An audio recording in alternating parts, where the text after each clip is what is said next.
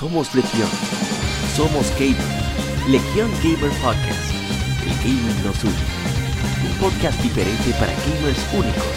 Noticias interesantes. Historia del gaming y mucho más para mantenerte al tanto del actual como del pasado. Porque todos jugamos. El gaming nos une.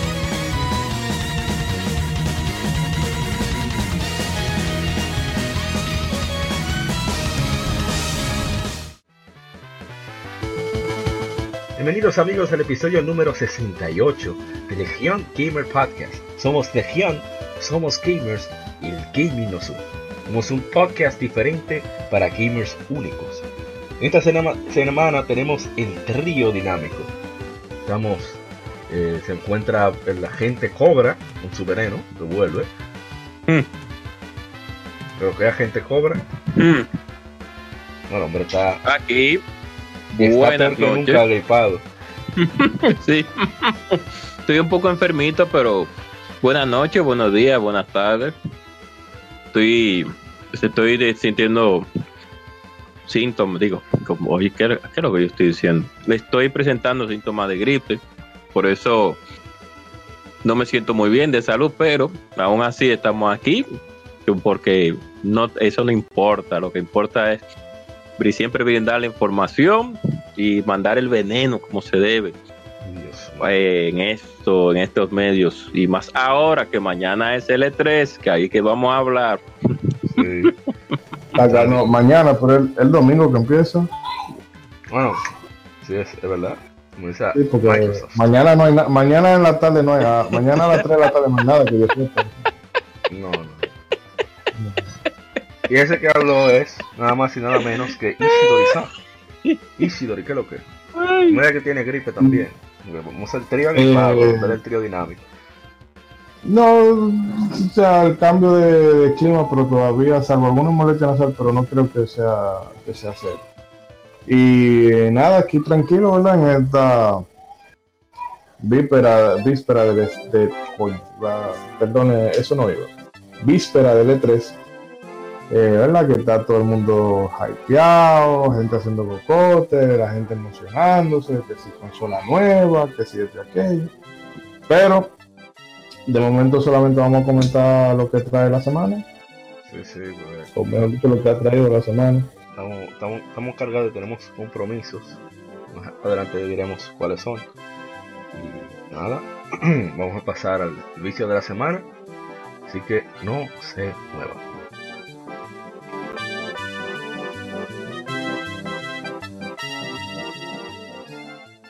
Vicio Semanal. Comentamos los títulos y demos que jugamos recientemente.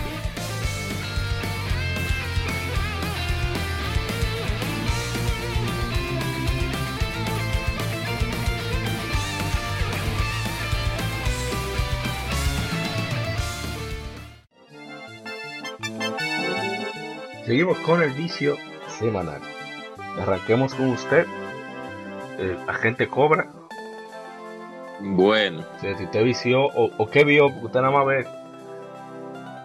Yo iba a viciar, pero, pero la gripe no me dejó. O sea, ah, eh, realmente estaba muy, no muy mal de salud, pero estaba, eh, eh, no de gravedad, pero sí me sentía bastante mal porque tenía unos cuantos dolores estomacales y, y la gripe azotándome, pero eso no me impidió ver videos de un nuevo, no sé si es, no creo que sea nuevo, pero creo que es un port que viene, del juego que se llama Blasphemous, creo que si no más recuerdo, que es como un hack slash, pero con temática medieval, que viene para PlayStation 4 ahora. Creo que es Blasphemous que se llama, que es un caballero con una, que tiene una máscara así. Y lo vi bastante bien el trailer. Y vi el trailer, dígame, digamos, ¿sí? eh, es un meme ya, pero usted sabe, el Dark Souls sí, eh, exacto. me gustó como, eh, eh, las, me gustaron las, principalmente las técnicas que se vieron en el trailer. Vamos a ver qué pasa, a pesar de que sea un Metroidvania más, pero este creo que va por buen camino y, y, la aceptación del público ha sido buena. Y también vi el tráiler de la ampliación, así decirlo, se llamaría eh, ampliación, ¿qué se dice? Sí, se dice ampliación en español, de la Yoka, Yooka-Laylee. Ah, De la Yooka-Laylee, sí. Yooka-Laylee, sí. Yooka-Laylee, sí, que ahora se centraron un poco en la ambientación 2D, un poco a los Donkey Kong Country en sus inicios. Y también con un ambiente, también con, eh, utilizaron un poco de la Super Mario 3D World. Ellos hicieron como un mix para esta, este, este update del juego, porque se fueron por, se fueron por dos tipos de juegos, a- a- además del que ya tenían establecido, que es el 2D y el 2.5D, por así decirlo así. Yo digo que a veces eso es como para darle una patadita a Nintendo para decirle, miren, mírenlo cómo que se hace un juego 2D de verdad. Mira O lo, que se, per- mira lo que se perdieron por no sí, renovar el contrato, hijo de su madre. todo. sí, Tenemos ese rencor Y- desde hace 17 años. así mismo. ¿eh? ¿Qué hubiera pasado si Nintendo no hubiera tomado esa mala decisión de, de deshacerse de Rare? ¿usted, te se- usted se acuerda de el demo que, demo- que mostraron de Zelda HD para, de- para Wii U? Yo creo que lo hubieran claro. logrado con Rare. Claro que sí. Yo pienso que sí. Pienso que sí, sí, y eso, y eso es un tema aparte que tenemos que, que hablar sobre lo que nos muestran y lo que nos dan en el producto final. Eso, eso es un tema que tenemos pendiente sobre los juegos el de lanzamiento. Pero por, eh, por ahora, en lo que la gripe me dejó eh, más, lo que la gripe me dejó, más los analgésicos, más eh, los dolores musculares y más el dolor de abdomen, eso fue lo que pude esta semana observar en el, en el ámbito de el, el- en este ámbito de los videojuegos. Más nada, ¿eh? más Mi madre. Bueno, y usted, Shidori-san, ¿qué, vi- qué pudo viciar esta semana si lo dejaron? No, yo esta semana, estas semanas, mejor dicho, me estoy salvando porque eh, estoy más usando el PSP que otra cosa por el tema de que la luz está de apague y vámonos. Y no, terminé la Sinfonía de la Noche hace ya, bueno, hace un par, bueno, al poco de haber terminado de grabar el otro programa. Eh, que realmente en diseño de niveles eso o sea, todavía increíble cómo ese juego soporta la prueba del tiempo. Y cómo tú puedes. Para mí, la forma más concreta de tú darte cuenta de que un videojuego está bien diseñado, un nivel está bien diseñado, es cuando tú lo puedes andar sin consultar el mapa. O sea, tú sabes, ah, bueno, estoy aquí y ahí yo sé que más para adelante me queda la otra, me queda otra cosa. Y la misma. eh, la misma escenografía te va dando algunos cues y demás, o sea, está muy, muy bien hecho.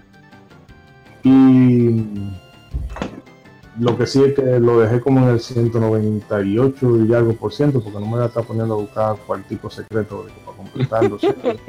No, y que pudiéramos, y discúlpeme Moisés, que le interrumpa y amor, y algún día podríamos hacer un especial de Castel- la saga de Castlevania. De- de- definitivamente se merece un especial un día de Sí.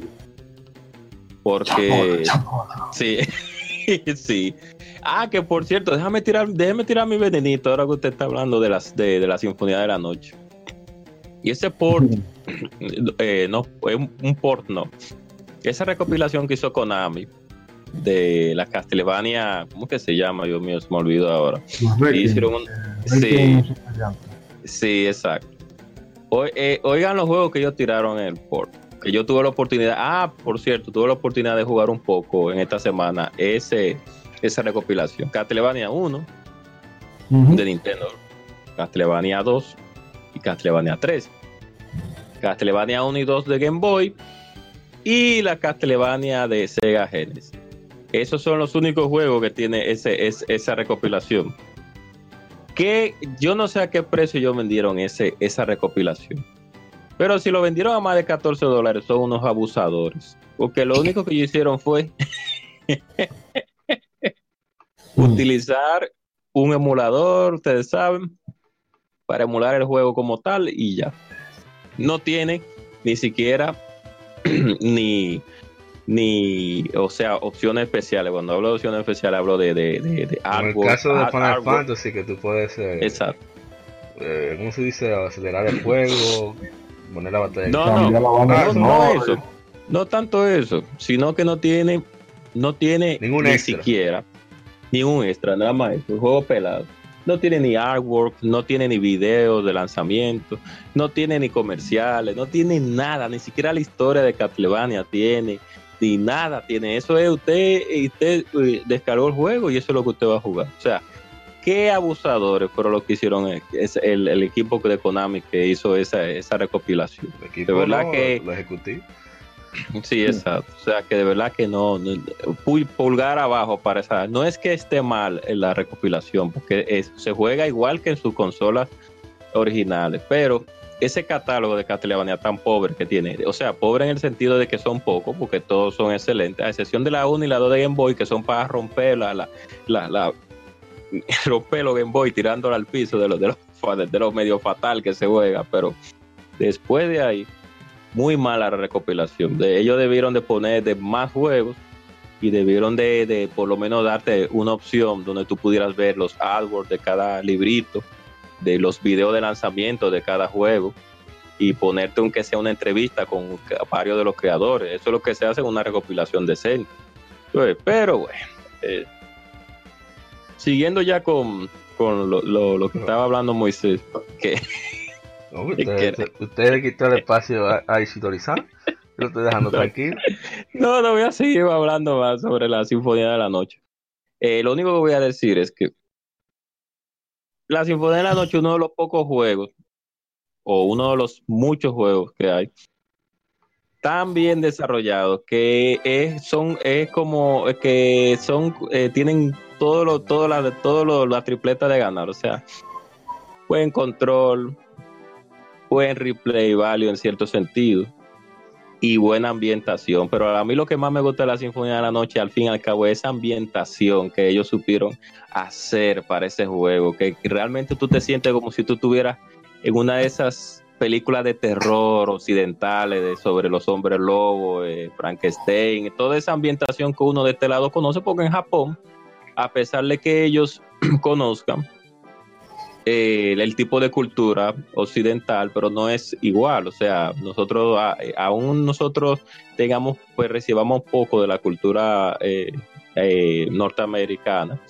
eh, y aunque la conozcamos, pues eh, aún así uno se, se- uno se empapa, porque uno conoce a Frankenstein, conoce a, eh, conoce a la momia, conoce a... No, y como al hombre descendientes lobo. europeos que somos, siempre de, de asunto de, de- Entonces esa ambientación que lograron, exacto, esa ambientación que se logró y la música de Michiru Amane para ese juego, esa ambientación más los stage, es como, como fueron, Eh, como ese, ese es Pero el usted quiere meter en efeméride en medio del vicio de la semana, ¿no? Déjelo Está ahí. bien, me fui.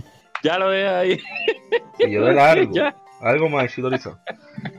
Eh, opa, no, de- o sea, ya para terminar con el tema de la sinfonía, eh, los efectos de sonido están demasiado brutales.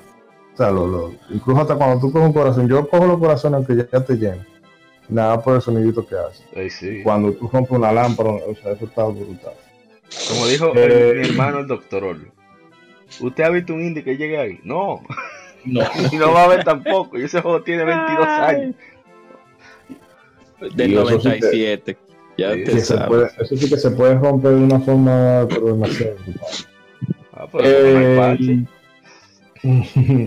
y, después de eso, bueno, pues me he puesto con, con la Bro Fighter 3, después que incluso aquí un día lo estuvimos hablando. Eh, buen- que son juegos, son juegos que, bueno, me ha, me ha pasado con algunas películas que yo la vi en su momento y, y como que no, pero después de que tú la agarras, eh, que ha pasado el tiempo y con cierta edad tú lo ves con otros ojos y si te hace clic, a mí me pasó con, con esta Bro Fighter ahora, que en un principio el tema de que Ryu fuera, fuera un niño al principio del juego, porque en la 2 pasa, pero eso es, qué sé yo, los primeros 20, 25 minutos del juego, pero aquí Sí. no, tú te vas a tener un rato con él. Pero cuando a mí lo que me ha sorprendido es lo bien planteado que está, o sea, la eh, cómo, cómo está la historia, porque es lo que yo extraño de, lo- de los JRPG. que por ejemplo últimamente yo solamente lo he visto eh, con, con Dragon, Dragon Quest 11 el tema de cómo está eh, la narrativa, que es una cosa eh, que no es, eh, vamos a decir, high fantasy, una cosa así de estilo Tolkien o Sanderson, una jodienda esa, pero que recuerda mucho cómo eran los shonen de, de los 90 cosas así, entonces deberían ser bueno, si te acuerdas de, de, Slayer y esa. Sí, claro, sí. que tenía esa, esa así de, esa de magia, sí. esa, ese, esa ambientación, o mejor dicho, esa característica de, de un grupo de, de, amigos que, que, se dirigen hacia una aventura. Y, eh, que llega a un punto que tú no sabes exacto, o sea, tú sabes más o menos la línea de la historia, pero tú no sabes cómo tú vas a llegar a, a, a, ese objetivo, a ese punto. Pasa cualquier cosa. Sí, y yo recuerdo, o sea, la maestría con la que hacen que con poca línea de diálogo tú empatices con los personajes, porque yo lo, el punto donde yo lo dejé, Nina y Ryu están corriendo de, o sea, viéndole uno, a unos tipos ahí.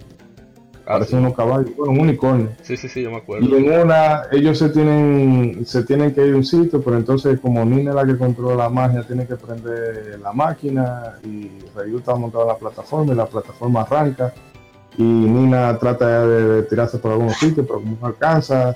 Y ese ratico en el que, coño, salta o no salta, salta, no salta, te van a agarrar, te van a agarrar. Eh, me puso un poco tenso y ahí yo me di cuenta de la maestría con la que está hecho, hecho eso, porque es que hacen que, que tú le cojas cariño a los personajes. Y el sistema de batalla simple, eh, pero bien rapidito, o sea, tú, ah, el encounter rate un poquito alto, no tan alto como Pro Fighter 2 ni la 1, pero la 2 sobre todo, que tú dabas 5 pasos y te jalaban pero aquí sí, tú te mueves y te jalan, pero el combate es tan rápido que eso es. Se hace, qué sé yo, 30 segundos. Y no, definitivamente me ha gustado mucho. Eh, son de las cosas que no me arrepiento de no haberlo jugado en su día, porque quizás yo no lo hubiese valorado como lo estoy valorando ahora. Y ah, vamos a ver cómo, cómo se pone más para adelante no lo he terminado tampoco. Pienso hacerlo en streaming. Cuando averigüe cómo me destranco, donde me quedé. en fin, eh, ¿algo más, Isidoriza? No, no, solamente sería eso, para ir avanzando el paso. Yo esta semana, estas dos semanas estuve llorando porque mucha gente recibió el código para NIO 2, el, el, el alfa cerrada, y yo me quedé llorando ahí como un perro, gritando. Porque nos quedamos porque le llegó a todo el mundo. Así no. Se llegó todo el mundo menos aquí. No obstante, revisó mucho Fist of the North Star of Paradise, que de nuevo he jugado como 10 horas más y no ha avanzado absolutamente nada de la historia. Un, clásico. Bonito, ay, Entonces, eh, ¿qué más? También mucho Rocket League. He estado tratando de hacer streaming de Rocket League casi a diario en Twitch. Eh, en un a veces me pongo hasta, hasta narrar, eh, como si fuera algo, ¿sabes? Practicando. No sabe que puede pegar por ahí. Claro. Entonces, practicando desde ahora, a ver qué pasa. Y tuve la oportunidad, eh, solicité el código de, del Network Test, de la prueba de red de CodeVein. Ese proyecto mm. que es de la gente de, de, de Bandai Namco. Y, la verdad es que fue bastante, me sorprendió mucho, o sea, yo no esperaba, fue de las pocas veces que fui como con expectativa cero, o sea, no esperaba nada, tampoco que esperaba que fuera mal. vamos a ver qué es esto. Y fue bastante agradable, me, gustó mucho la, ambientación, sobre todo el, diseño de los personajes, y la música para lo que sería, bueno, no fue que quise decir música, sino que pensé que iba a usar el verbo ser. Bueno, en fin, la música que tiene un una mezcla entre música muy moderna, techno, pero también para los momentos emotivos usan su orquestación, aparentemente, porque no estaba usando audífonos, aparentemente una orquesta eh, real, o sea, son cuerdas acústicas y se oye muy bien, o sea, las melodías son muy, muy, muy, muy, muy bonitas y la armonía está uva. Y lo que es el gameplay, eh, yo diría que es un híbrido entre God y Dark Souls. O sea, tiene la colocación, el mapeo de botones eh, de ataque y eso muy similar a, a God Eater, que también, quien nos recuerda de ser eh, también muy parecido a Neon, en el sentido de que tú tienes un botón de, de, de esquivar, un botón para acción, un botón de, de ataque, a- ataque fuerte. En ese sentido se parece mucho a Neon. Pero la manera en cómo se mueven los personajes se siente más como, como God Eater. No obstante, tiene la dificultad de, de- de los carac- característicos de los Souls. Aunque tiene la ventaja, por lo menos en el Network Test, que tú puedes invocar a un amigo casi cuando quieras. Y, y hace y la, el mismo diseño en sí de personajes hace como que tú sientes tensión de que te van a meter la mano, pero no sientes tanta tensión por el ambiente. Eso a mí me agradece que mucha gente va a decir, ah, pero dicen anime como que no está de nada. Pero a mí me, me agradó mucho eso. Y, y la verdad que me, me, interes- me ha interesado el juego, por lo menos hasta el nivel de comprarlo en oferta. Antes estaba completamente en duda. Esperamos que le vaya bien. Ojalá hicieran alguna otra prueba más abierta. Porque creo que le puede interesar a más gente de lo, de lo que ellos mismos piensan. Si, si, si lo manejan mejor. Eh, mejor no, eh, bien el asunto de- de que la gente pueda probarlo. Pero esta yo no creo que haya sido tan cerrada. Yo realmente por el tema de la electricidad, que tengo que advertir que ahora mismo estoy oscura porque se fue la luz brutalmente. Y bueno. Eh, vamos a ver cuánto me deja la batería.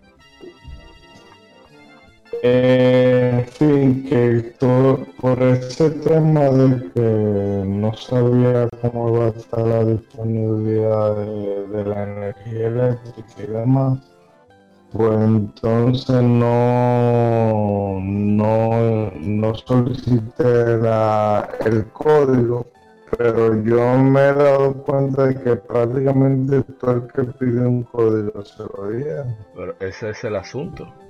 De que en lugar de estar Eh, disponible, no, no creo que haya sido tan tan cerrado como ya lo dijeron sí, pero ese es el punto, que tú tenías que solicitarlo en, en lo-.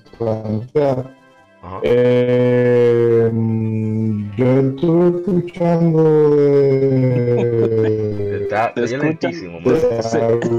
Moisés. Discúlpeme, Moisés. Moisés, disculpe. que una de las.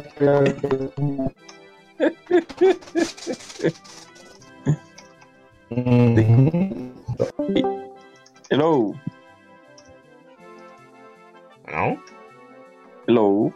Parece Bueno. que está teniendo No, problemas hay técnicos. problema de la, de la Sí, de conexión. No, tú decías que Ah, no es tan ok. cerrado, pero que ese es el asunto. Ese es el asunto, que tú tenías que solicitar el código en lugar de estar disponible en la PlayStation Store, abierto. O sea, es diferente el alcance. No, no, sí entiendo, pero que digo que todo el que podía eh, lo, lo podía lo, lo podía recibir. Y eh, lo que me estaban comentando alguien era que eh, se encontró un poco roto el, el tema del compañero que, que se tiene. Exacto. Y es que prácticamente si tú lo dejas, él, él mataba al jefe él solo. Eh,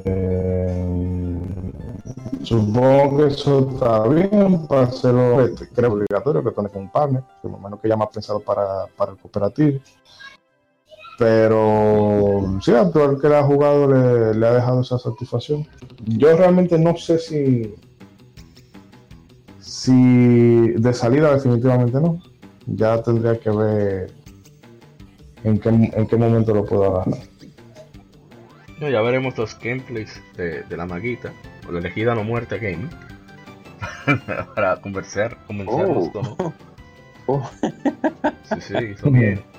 Y antes de pasar al Game Informe, para decir que eh, recuerden que viene por ahí el Game Developers Day, posiblemente será el 20 de julio en Tech. Será un día en el cual vendrán expertos de Unity a explicar cómo sacarle provecho a su tecnología, así como para eh, asesorar desarrolladores locales de aquí de República Dominicana a, cómo mejorar el uso de las herramientas. Y posible- posiblemente no, está confirmado que viene Dani Peña de Gamer Tech Radio, lo que sería guiar en cómo llegar a ese punto de equilibrio de comunicación entre desarrolladores y gamers, porque al final eh, quienes van a jugar deben tener cierta participación en lo que se desarrolla para que tenga éxito el, juego. Entonces, voy a hablar acerca de eso, como de, cómo desarrollar, cómo crear una comunidad alrededor del producto, del juego. Así que nosotros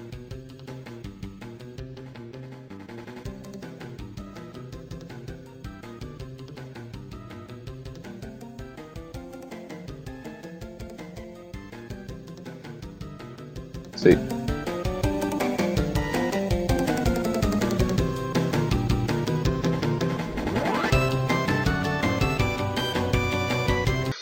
Vayamos por allá. Es completamente gratis. El que quiera ir que vaya. Así que vamos a seguir dando más información a medida que, que se acercan los días. Y bueno, pasemos ya al Game Informe. No se mueva. Game Informe. Las noticias de la semana debatidas y comentadas.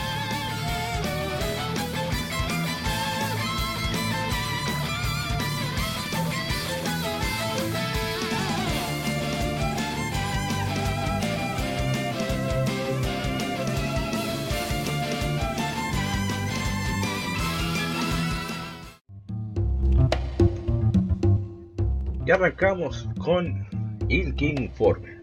Si tenemos algo diferente. Estamos, variando de ahora en adelante. Y vamos con la primera información de esta semana. Está bien cargada, pero decidimos hacer, un resumen bastante condensado. Más o menos ahí.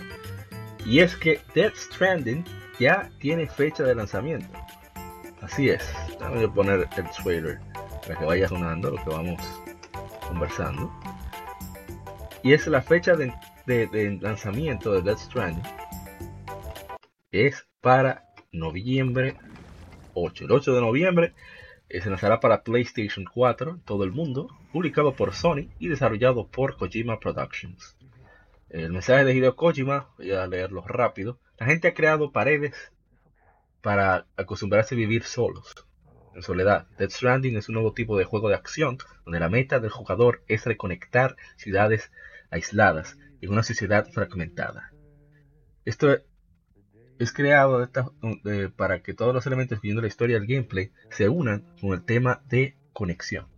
Como Sand Porter Breaches, intentarás eh, conectar la sociedad dividida y así crear nuevos lazos o strands con otros jugadores en todo el mundo. A través de tu experiencia jugando el juego, espero que puedas entender la verdadera importancia de forjar conexiones con los demás. Ahora, por favor, disfruten el trailer de Death Stranding. Eso fue lo que él dijo. Eh, yo creo que no que explicar más. Los protagonistas son Norman Reedus, Max Mikkelsen, Leah Siduk y Lindsay Wagner. Ahí sabemos dónde se fue el dinero de ese juego. No hay, no, hay nada oculto en ese sentido.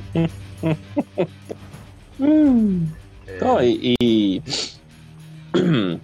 Disculpen. No, dale para allá. Yo, yo, yo voy a, debo ser sincero. Yo estoy viendo el trailer ahora. Yo no lo vi porque yo no voy a ser el de Kojima.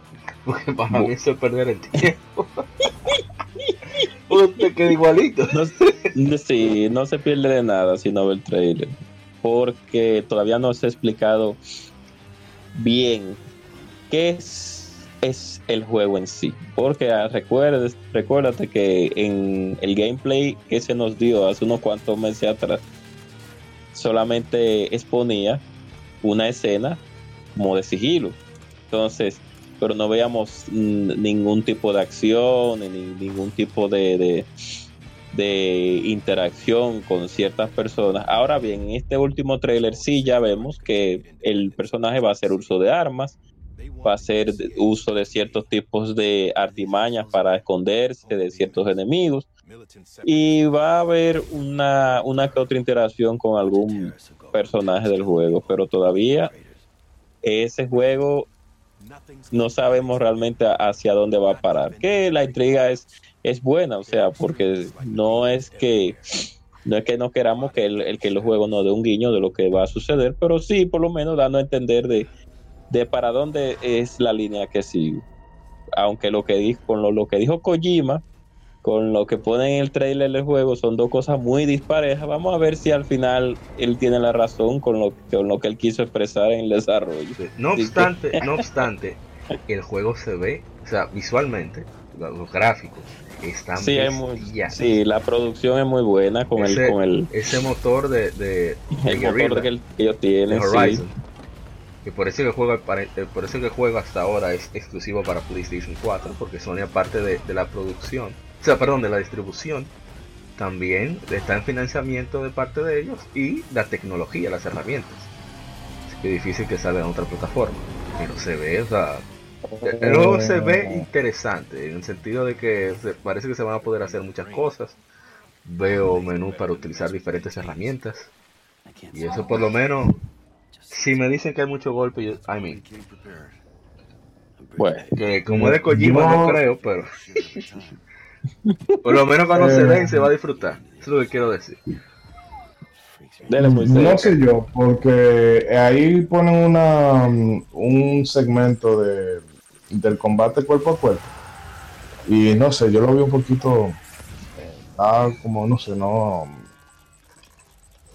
Los golpes, los movimientos, como que no se me hacía, no se me hizo atractivo al margen de, todo lo que se ha dicho, ¿verdad? Que visualmente es muy llamativo, la premisa no deja de estar eh, curiosa. Lo que sí que yo veo que hay gente que está muy, wow, esto es lo más brutal que si yo quiero ti, pero cuando tú le preguntas, ¿qué tú entendiste de eso? No te saben decir. Nada, pero se va a Vamos a esperar que empiecen a salir, a salir los detalles y vemos. Sí, porque realmente Kojima, ¿verdad? Ese es su... Yo realmente tengo una relación amor-odio con Kojima. Yo, la personalidad de Kojima, no soporto ese pana que será. Eh, todo ese complejo de diva, de que él sea director de, de, cine independiente, de todo lo que van al festival de Sundance y demás. Eh, o sea, yo no paso ese tipo. Ahora, los juegos hay que, hay que hacerle aquello, como se dice. A ese hay que, eso hay que hacérselo a él. Eh, en cuanto a juego.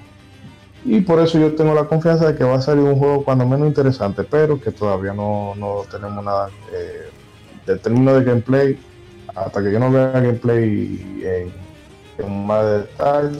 El jodido bebé de mi esquina ese, oye, no me da creepy esa vaina. Sí, no, realmente, eh, La calidad de, de, la historia yo creo que va a estar bien, igual que el... Pero de momento el gameplay no me ha dicho gran cosa. Sí, exacto, ahí era donde iba, que a pesar de que se nos mostró varias cositas que ya mencioné anteriormente, y a Mauri lo, lo mencionó, y Moisés también usted acaba de mencionarlo pues lo, no, no tenemos algo concreto. O sea, ahí es donde ahí es donde mucha gente, al igual que nosotros, está con la incógnita. Pero vamos a ver. Ah, lo único que lo único que vi que se mantiene en, el, en las raíces del juego es ese feeling de cómo, cómo es que se, se diría eh, eh, espionaje táctico, por así decirlo, de Metal Gear. Todavía puede que conserve ah. un chip sobre ese tipo de. No. Eh, no, ni, nada de eso. Entonces, no, no, yo creo que lo que se refiere. O sea, el, agente veneno es, es, es, la movilidad que se va a parecer a Sí, exacto, que se, creo que, se parece. O sea, porque él dice que no va a tener. Ah. No, no, él en ah, un tweet salió diciendo que no, que no, no va a tener táctico, no va a tener acción táctica, no. No, no, no. Ah, bueno. Yo creo, si tú te refieres a la movilidad, yo lo vi que se mueve muy parecido. La velocidad sí, de en eso sí. Espérate, que te estás ralentizando. Pero ya Aguanta.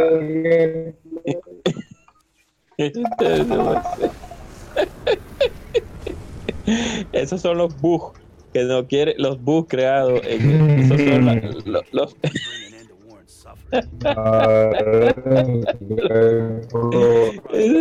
no está muy cotidiano eso. No, la data, qué problema. Bueno, yo creo que ya discutimos eso después, de lo que se reincorpora a nivel electrónico y Sidori Sound. Ya hablamos suficiente de Death Stranding. en un podcast estamos teniendo bug y estamos teniendo cosas, eh, bug y errores en el podcast. termine su idea para irnos a otra información, que ya hablamos bastante con, con Koji. no, no, era eso, que él había dicho que el gameplay nada que ver con, con Metal Gear, aparentemente. Ah, bueno. Ah, bueno. Fue porque como lo veía, siempre veo agachado el personaje y seleccionando el me- y los menús parecidos a La la, herramienta, ¿sabes? la Phantom Pain, a la Phantom Pain y eso, pero bueno, eso es- por eso fue que yo y, y observé, pero bueno, si él dijo que no, que, que bien, que bien.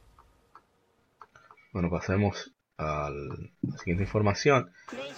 Y es que Bloodstain, incorporando el audio nuevamente, Bloodstain, voy a bajarlo un poco más. Ahí sí. Bloodstain Ritual of the Night agrega un personaje jugable. Eh, ha sido retrasado en Japón por dificultades no previstas en la logística. Algo extraño. Aunque si, como esta editora creo que no sé si tiene filial en Japón. 505 Games. No estoy seguro. Bueno, sacaron un trailer nuevo en el cual ponen al segundo personaje jugable, que es Za- Zangetsu, que lleva la katana Zangetsu. Eh, y abre nuevas formas completamente diferentes de jugar. Eh, tiene un, gancho para explorar el castillo. Y eh, todavía están confirmando para las fechas exactas. Pero en la región, en Japón, será lanzado tanto en físico como en digital. El contenido adicional para el juego estará disponible en el día de lanzamiento: Nightmare Mode, New Game Plus, eh, niveles retro de 8 bits y cheat codes. Saldrá el 18 de junio de este año para PlayStation 4, Xbox One y PC. Y la versión de Switch en el 25 de octubre, me parece que es. Ah, no, 25 de junio, una semana después. Me voy a poner de pronto corto. Ah, bueno, voy a da- dar rápidamente mi opinión. Ahora sí me interesa el juego. Porque a mí la protagonista Oh. como que no me, no me decía Oh. nada. Pero aquí vienen con katana como a mí me encanta. Yo soy fanático de la katana. O sea, yo metí como 300 horas a, a Tolkien con, solamente con la katana, generalmente. Y en Ninja Gaiden yo, yo uso todas las otras armas para probar, sacar como esto. Pero a mí me deja- déjame con mi Ryuken, con mi Dragon Sword. Eso es lo que a mí me tripea. Ok. Y, y bueno, ahora sí, me está llamando el juego. No obstante, sigue, lo sigue viendo para oferta, no para Day One. No porque dudo de la calidad del juego ya, sino porque no es Falcon. ni, Oh. ni Yakuza, así que no hay, no hay Oh. prisa por jugar. Pero se ve Oh. bastante bien. Ya, eso es todo lo que tenía que decir. No, por suerte ya dieron el, el daytime definitivo y que es prácticamente en este mes. O sea que está a la vuelta de la esquina, por así decirlo, para los usuarios de PlayStation 4 y PC. Xbox One y PC. Exacto, y Xbox One. O sea que si usted no y quiere par de días comprar, después, dígame, dígame, Moisés. y par de días después la gente de Switch. Exacto. Entonces, si usted no quiere comprarlo de One, bueno, pues no lo- eh, espérese unos cuantas semanas más para ver si le hacen una ofertica, una rebajita. Pero yo espero que ya por fin que las ventas se vean reflejadas con ese juego que tanto delay ha tenido. Y ya por suerte tuvimos un gameplay ya más concreto en el último trailer que vimos hace unos cuantos meses atrás. Unos cuantos meses. Un mes y algo, creo, si no me recuerdo.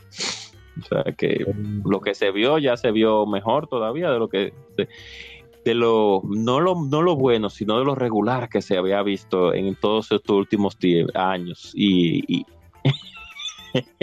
pero bueno se pusieron la pila el equipo de desarrollo y qué bueno me fui con eso Eh, no, yo no creo que el. eh, o sea, me gustaría que fuera así, pero no veo que vaya a ser un, un gran superventa. Eh, porque yo creo que le va a pasar igual que Chemu, que la mayoría de que le interesaba eh, vaqueó el juego. Pero en fin. Igual a mí me, a mí me, me llama mucho porque que me recuerda demasiado a Castlevania Order of Ecclesia. Y lo que sí, que no sé, he notado como que para estar tan cerca del estreno del juego, no han mostrado mucho más. ¿Verdad? En el sentido de. Han enseñado el tráiler y te ah, Sangetsu, sí, pero ya nosotros sabemos de hace rato que iba a haber, que ahí van a haber varios personajes eh, perdón eh, seleccionables. Sí. Aunque a mí realmente eso siempre me ha parecido, no sé. Eh, porque, por ejemplo, en Castlevania Symphony of the Night, el juego está tan hecho para Alucard que cuando tú lo juegas con María y con Richter, tú lo sientes como que no. Yo espero que entonces ellos mejoren eso para que se sienta equilibrado cuando tú lo juegas con un, con un personaje o con otro. Que no se sienta como que, bueno, mira, fue que te pusimos un, eh, un personaje nuevo para que tú lo camines por aquí, pero no se siente natural. El sentido que tú te das cuenta que toda la jugabilidad está diseñada, por ejemplo, para que funcione con Miriam. Sí, pero con. Sangetsu, por el tipo de personaje que es, tú sientes, bueno, esto como que no, No se puede hacer, no se puede hacer con él por esta zona, o este jefe, si yo no estuviera limitado a tal cosa, quedaría mejor. Bueno, esa parte me gustaría que la, que la cuiden. Y no solamente eso. Te iba a decir ah, que Za- Zangetsu en inglés es interpretado por Metal Gear EA Sports Oh. Syndicate, David Hayter. Oh, Eh, el hombre que Kojima odia. Por él.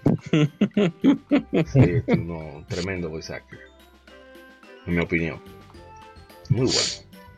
Así que yo creo que voy a probarlo en inglés para escuchar su voz. Y después, si me gusta más cómo grita en japonés, se queda en japonés, porque lamentablemente es donde grita mejor. Para mí. imagínese. Bueno, Claro, claro, a sí mismo. La siguiente información. Y es que Dragon Quest se expande en smartphones. Y se habla de preparaciones de Dragon Quest 12. Greenix anunció que Dragon Quest Walk para iOS y, a- y Android está siendo desarrollado por Colorful y saldrá en 2019 en Japón. Se, será- se hará una beta cerrada a partir del 11 de junio para 10.000 10.000 usuarios de iOS y 10.000 usuarios de Android. Eh, Dragon Quest Walk es un servicio basado en locación para smartphones. El protagonista camina en el mundo real y se ha convertido en el mundo de Dragon Quest, se mueve en su aventura de RPG como ningún otro Dragon Quest.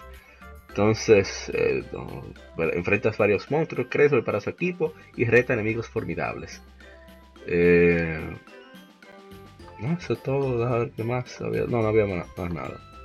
Lo más importante es que en, en el anuncio de Dragon Quest Walk, que por eso fue que pusimos esta noticia aquí, si a quién carajo le importa Dragon Quest Walk. Dragon- el productor ejecutivo de Dragon- la serie Dragon Quest, Yu Miyake, también mencionó que aunque no ha sido que no ha sido formalmente anunciado Dragon Quest 12. Por cierto, cito, por cierto, acerca de Dragon Quest 12, estoy seguro de que está en la mente de Yuji Horii y yo estoy actualmente haciendo preparaciones en desarrollo de la serie que se conectará a la 12. Aún es muy temprano, pero quisiéramos anunciarlo de alguna manera, así que por favor esperen un poco más. Son gente de trabajo, ¿te ve la diferencia? Oh, Terminaron Dragon Oh. Quest 11 y ya van a comenzar a Oh. trabajar 12 y el remake de Final Fantasy Oh. 7 bien gracias. oh, ¿Cuánto tiempo tomó Final Fantasy XV? 10 benditos años. ¿Cuánto tomó Kingdom Hearts 3? 12. 12 no, 13 benditos años. Entonces, e- esa es la diferencia. Gente de trabajo. ay, Y ya, no voy a decir más nada. Tiré demasiado veneno. eh. oh. Ay, Dios santo. No, pero vamos a darle una oportunidad a la Dragon Quest Walk. Ojalá que en este país es, es contraproducente realmente utilizar esos servicios, porque debido a, a nuestro índice de peculiar de, de- de es amigos que percepción. Eso es percepción. sí. pero saliendo, saliéndonos de, de, de nuestro índice local. eh, sería bueno probarlo, aunque sea algún día, como la Pokémon Go en su tiempo, que mucha gente aquí también en nuestro país lo probó. Y- eso fue un fenómeno. Exacto.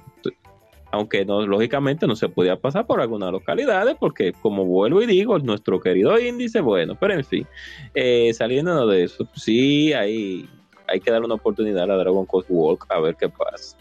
Sería interesante si el juego está bien desarrollado, porque una cosa es simplemente ponerte imágenes de uno que otro enemigo saltando en medio de la de, del, de la escuela, sin música y sin nada, tú, no sería muy agradable eso, sino que la experiencia sea agradable y que tú puedas realmente introducirte en el, en el mundo de Dragon Quest y tú a la saga. Eso, eso es lo que yo espero que así.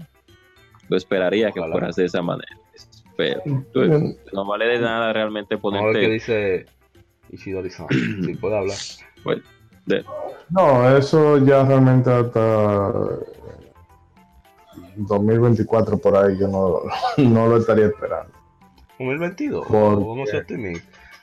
Mm, No creo porque Yuji Ori, o sea, eh, él se toma su tiempo. con- El juego está cuando está. No, yo, le- yo digo de, la, Eh. de la versión de smartphone, eh, Moisés. No, no, pero que realmente la versión de smartphone a mí me- lo mío personal. Está bien, siga. Pero tomando en cuenta es verdad el lapso, el lapso de tiempo que pasó de las 4, de, de las 6 a las 7, después para que saliera a las 8, la, bueno, las 8 y las 9 salieron No, no fue tan cerca, fueron Eh, cuatro no años, tan- fueron cinco años de cuatro. diferencia. Sí, pero ha sido menos que. Ah, bueno, que la 10 salió, pero no salió por este lado. No, no, la 10, déjalo ahí, la 10, yo, Jori, yo creo que ni Eh, esa vaina. Sí, yo creo que 2023, 2024 por ahí ya se, se verá. algo. Por lo menos en 2022 ya se empieza, eh, empiezan a salir imágenes, eso seguro. Bueno, pasamos a la siguiente información. Y es que Sony Interactive Entertainment está reclutando beta testers, o sea, probadores de beta, del el sistema PlayStation 4 en América y Japón, pronto en Europa, para su PlayStation Pre- Preview Program, para probar algunos eh, elementos adicionales del, modo, de, como le dicen, en grupo, en party, anunció la compañía. Los usuarios que se han unido al programa y son aceptados como un probador tendrán acceso a las siguientes eh, eh, opciones del party para, según los estatutos, según, se, las declaraciones. Los participantes máximos en máximo en, en parties se subirá de 8 a 16. Calidad de audio mejorada para voice y conectividad de red mejorada. Y eso, sobre todo la segunda, calidad de audio mejorada sería buenísimo. Porque así algún día grabamos el podcast por ahí. No, mentira. Eh, ¿Qué más? Ah, también los usuarios en el programa no podrán unirse al mismo grupo o usar SharePlay con otros que no se participan del programa. Ok, eso está bien. Probadores en Estados Unidos también ganarán acceso previo al modo de transcripción de chat a través de Party y la, app de smartphone PlayStation 4 Second Screen que puede ser usada para convertir el voice chat del Party a texto el- en la aplicación Second Screen o para entrar texto en la aplicación que será leída a los demás miembros del grupo. Esta opción solo estará disponible en los Estados Unidos y solo será compatible con el idioma inglés. Bueno, si viene un payaso me sale con eso, yo lo bloqueo ahí mismo. Imagina. Oh, ¿y por MMG. qué? Hoy si sale con Oh. MMG una vaina rara. Oh, Leído por imagínate. máquina, es incómodo. Eso es MMG. verdad. MMG. Ahí lo Oh, pero pusimos puede ser- el podcast. puede- ¿eh? Puede ser multimedia group, que se diga multimedia group. Mini mensajes gratis. Así. Bueno, pasemos a la siguiente información. Y es que, como se esperaba, por lo menos nosotros creo que lo dijimos, la editora Deep Silver y el desarrollador Isnet han retrasado Shenmue 3 de su previamente anunciada fecha de lanzamiento 27 de agosto al 19 de noviembre, anunció la compañía. Estará disponible para PlayStation 4 y PC. Eh, según ellos declaran, cito, aunque estamos casi listos, el juego simplemente necesita más refinamiento antes de estar completamente, verdaderamente terminado. Sentimos que el tiempo extra nos ayudará a entregar la verdadera experiencia de Shenmue a los jugadores que, que los jugadores alrededor del mundo merecen. Eh, como Ryohazuki, un, un artista marcial japonés de 18 años, en, en, que busca vengar, eh, busca vengar la muerte de su padre. Bueno, todo el mundo que ha jugado Shenmue sabe que si yo qué, que lo lleva a China Sí. y que se dice. El mismo. Todo bien. El punto es que, 19 en serio, pierden eso para enero ya. Deberían. Ellos van a retrasar eso de nuevo, olvídate. Es que, no. óyeme, es que como tú vas a lanzar un juego así, tan nicho. A mí me interesa, por cierto. Tan nicho. ¿Cómo tú lo vas a tirar en medio de. en la fecha de Call of Duty? Pero será La loco. Exacto. No.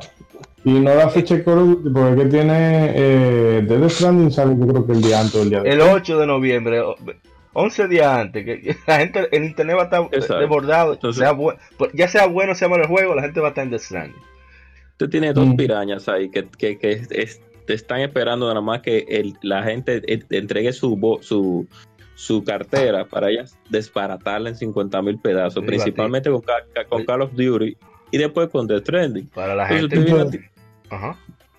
no, entonces usted viene a tirar un juego que es nicho, porque es, es obligado, es- todo el mundo lo sabe, que es nicho.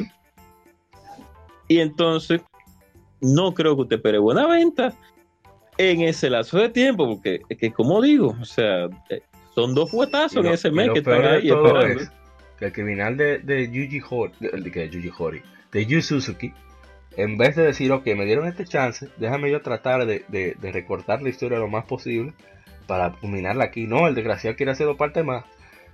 Sí, exacto. No, eso, mira, y hay una cosa, ya con, aunque el remaster de, de 1 y 2 era un poquito, o sea, eh, eso dio vergüenza realmente. Eh, porque, o sea, tú puedes, en un emulador te lo puedes, filtro HD y todas las jodiendas nítido. Mucho mejor que lo que, que lo que terminaron vendiendo. Y ya desde ahí se vio que las ventas tampoco fueron tan. Uh, eh, Shenmue 3, yo eso me di. Si ustedes se dan cuenta, Shenmue 3 consiguió el objetivo en menos de 24 horas, ¿verdad? Pero después de ahí, yo creo que no recaudó ni la mitad. De lo que duró el Kickstarter, no lograron ni recaudar la mitad de lo que se recaudó en la primera, en, la- en el primer día. Entonces ya te nota de que es que un grupito que lo quiere. Y tira esa vaina en febrero, viejo. O sea, No, febrero no, febrero no. Mira cómo caliente ya, enero. eh, o algo así, porque eh, Nio cuando salió Koei me agarró así, la tiró, tiró mazos, le, se- le salió huyendo a Resident Evil 7, le salió huyendo a Horizon Zero Dawn, le salió huyendo a Zelda, a, Bueno, a Automata, ya, Yakuza. Yakuza 0 y Nioh salieron el mismo mes y les fue súper bien a los dos. En febrero salieron. Porque no me maná. Entonces, no te pongas bloqueando. Y, y aquí se demuestra que no es solamente en nuestra región que se compran títulos, porque eso es gente de mercadotecnia de, de Deep Silver. Yo no, es- ellos lo compraron, porque ellos no pueden ser tan, tan ineptos. Y tienen que ubicarse porque mira, 2020, el- nosotros hablamos de, De fin de la generación. del 2017, se- pues señores, pero es que desde el 2016 para acá, todos los años han sido de brutalidades, pero es que el 2020 viene jodido, porque Sí. 2020 ya eh, se está hablando de, de Last of Us 2, Ghost of Ghost Tsushima. of Tsushima, em, La próxima Sí. Yakuza también viene. Bueno, quizás no es mainstream, pero a nosotros los nichos. Eh, pero sí, y que si Cyberpunk, que Ah, si el. Deus Ex, o sea, eh, tienen que calcular bien esa vaina. East 9 para nosotros en Occidente. Sí, viene pesado. Viene pesado el año que viene. No va a pasar. Y, y Sí, sí. no sabe, y no y bueno, sabremos el domingo realmente cuándo Microsoft va a lanzar la, su siguiente consola, que posiblemente Claro. sea, sea primero que la, que la de que la de Sony, lo más probable. O sea que Yo no veo Navidad del año que viene, o por lo menos otoño del año que viene, a vos. Bueno, pasamos a la siguiente información. Eh, déjame comenzar a dejar correr el, el videito antes de comenzar a leer la noticia. Ay, pero es larga la noticia, no voy a leer tanto, ¿no? Ah, no, pero no hay... Así ah, sí hay. Y bueno, es que se anunció, ya se dieron la, dio la fecha de lanzamiento, así como varios detalles de Pokémon Sword y Pokémon Shield para Nintendo Switch. Saldrá el 15 de noviembre, eh, se, será, se lanzará en el mundo entero y incluso habrá una versión Double Pack que incluye ambos títulos para los coleccionistas empedernidos. Hay un fenómeno, una mecánica que se llama Dynamax, uno de los Pokémon gigantes, solamente se puede tener uno en batalla con esta habilidad. Y bueno, se ve interesante. No, me, no me agradó tanto, pero. Los gimnasios vuelven eh, por la región de Galar, estarán eh, regados y se hacen, en vez de, hacerse en una, un edificio especializado, ahora se hace en una especie de estadio. Así que hay que vencer a los ocho líderes de gimnasio, como, como casi siempre se hace. Y eh, dentro de los estadios, generalmente los líderes de gimnasio utilizarán la mecánica de Dynamax el área estará muy, muy libre, o sea, estará una exploración como, como nunca había visto en Pokémon. No habrá tantos límites como antes para explorar. Eh, y supuestamente será cambiante, vamos a decir verdad. Habrá raid battles, que en cuales se van a unir con otros tres jugadores o tres entrenadores para enfrentarse a un Pokémon salvaje con, efecto de Dynamax. Y bueno, eh, como ya dijimos, la región de Galar está basada en, Reino Unido. Para mí va a ser muy interesante esto porque uno de los diseñadores de Pokémon es británico. Uno de los de los de los principales diseñadores de monstruos.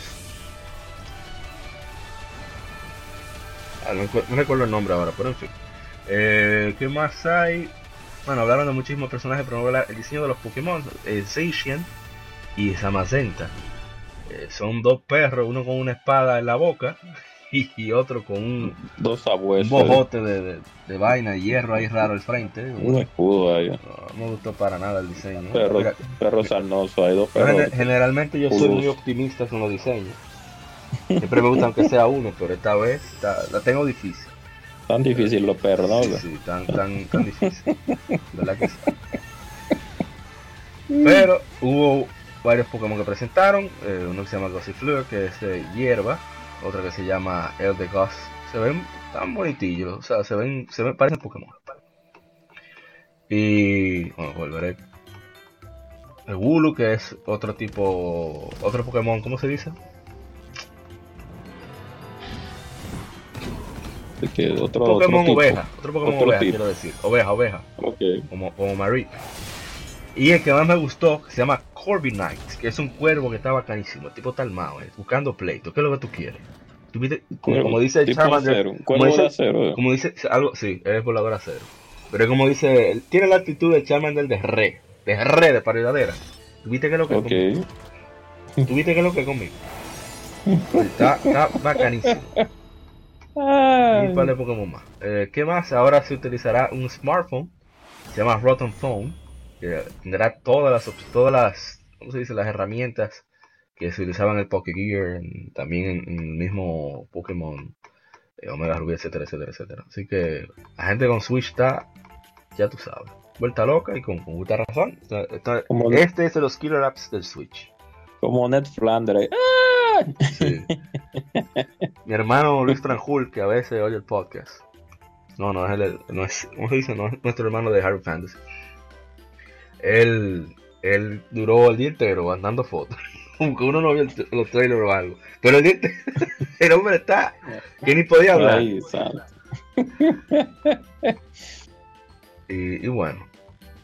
No, qué bueno que se dejó. Esperamos que sean, que tenga mucho contenido. Es Shigeki Morimoto, quien dirige. Él fue que dirigió, creo que Pokémon eh, Soul Silver. A asegurarme. No habla disparate que después te saca, aparecen de una vez los escritos. No, nosotros no tenemos aire todavía. oh.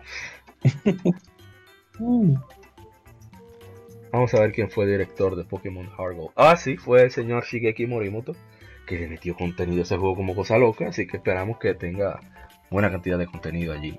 Eh, el Pokémon Sword, el Pokémon Shield. Así que ya, pues, digo, a menos que ustedes quieran decir algo, pero yo sé que ustedes no juegan Pokémon. No, no, realmente yo vi el tráiler y me, gustó lo que vi. Eh, yo, a pesar de que no sigo la línea de los juegos de Pokémon, pero, pero sí siempre estoy viendo los trailercitos de los, de los nuevos juegos que vienen para tener de qué hablar, claro que sí, hablar con una base.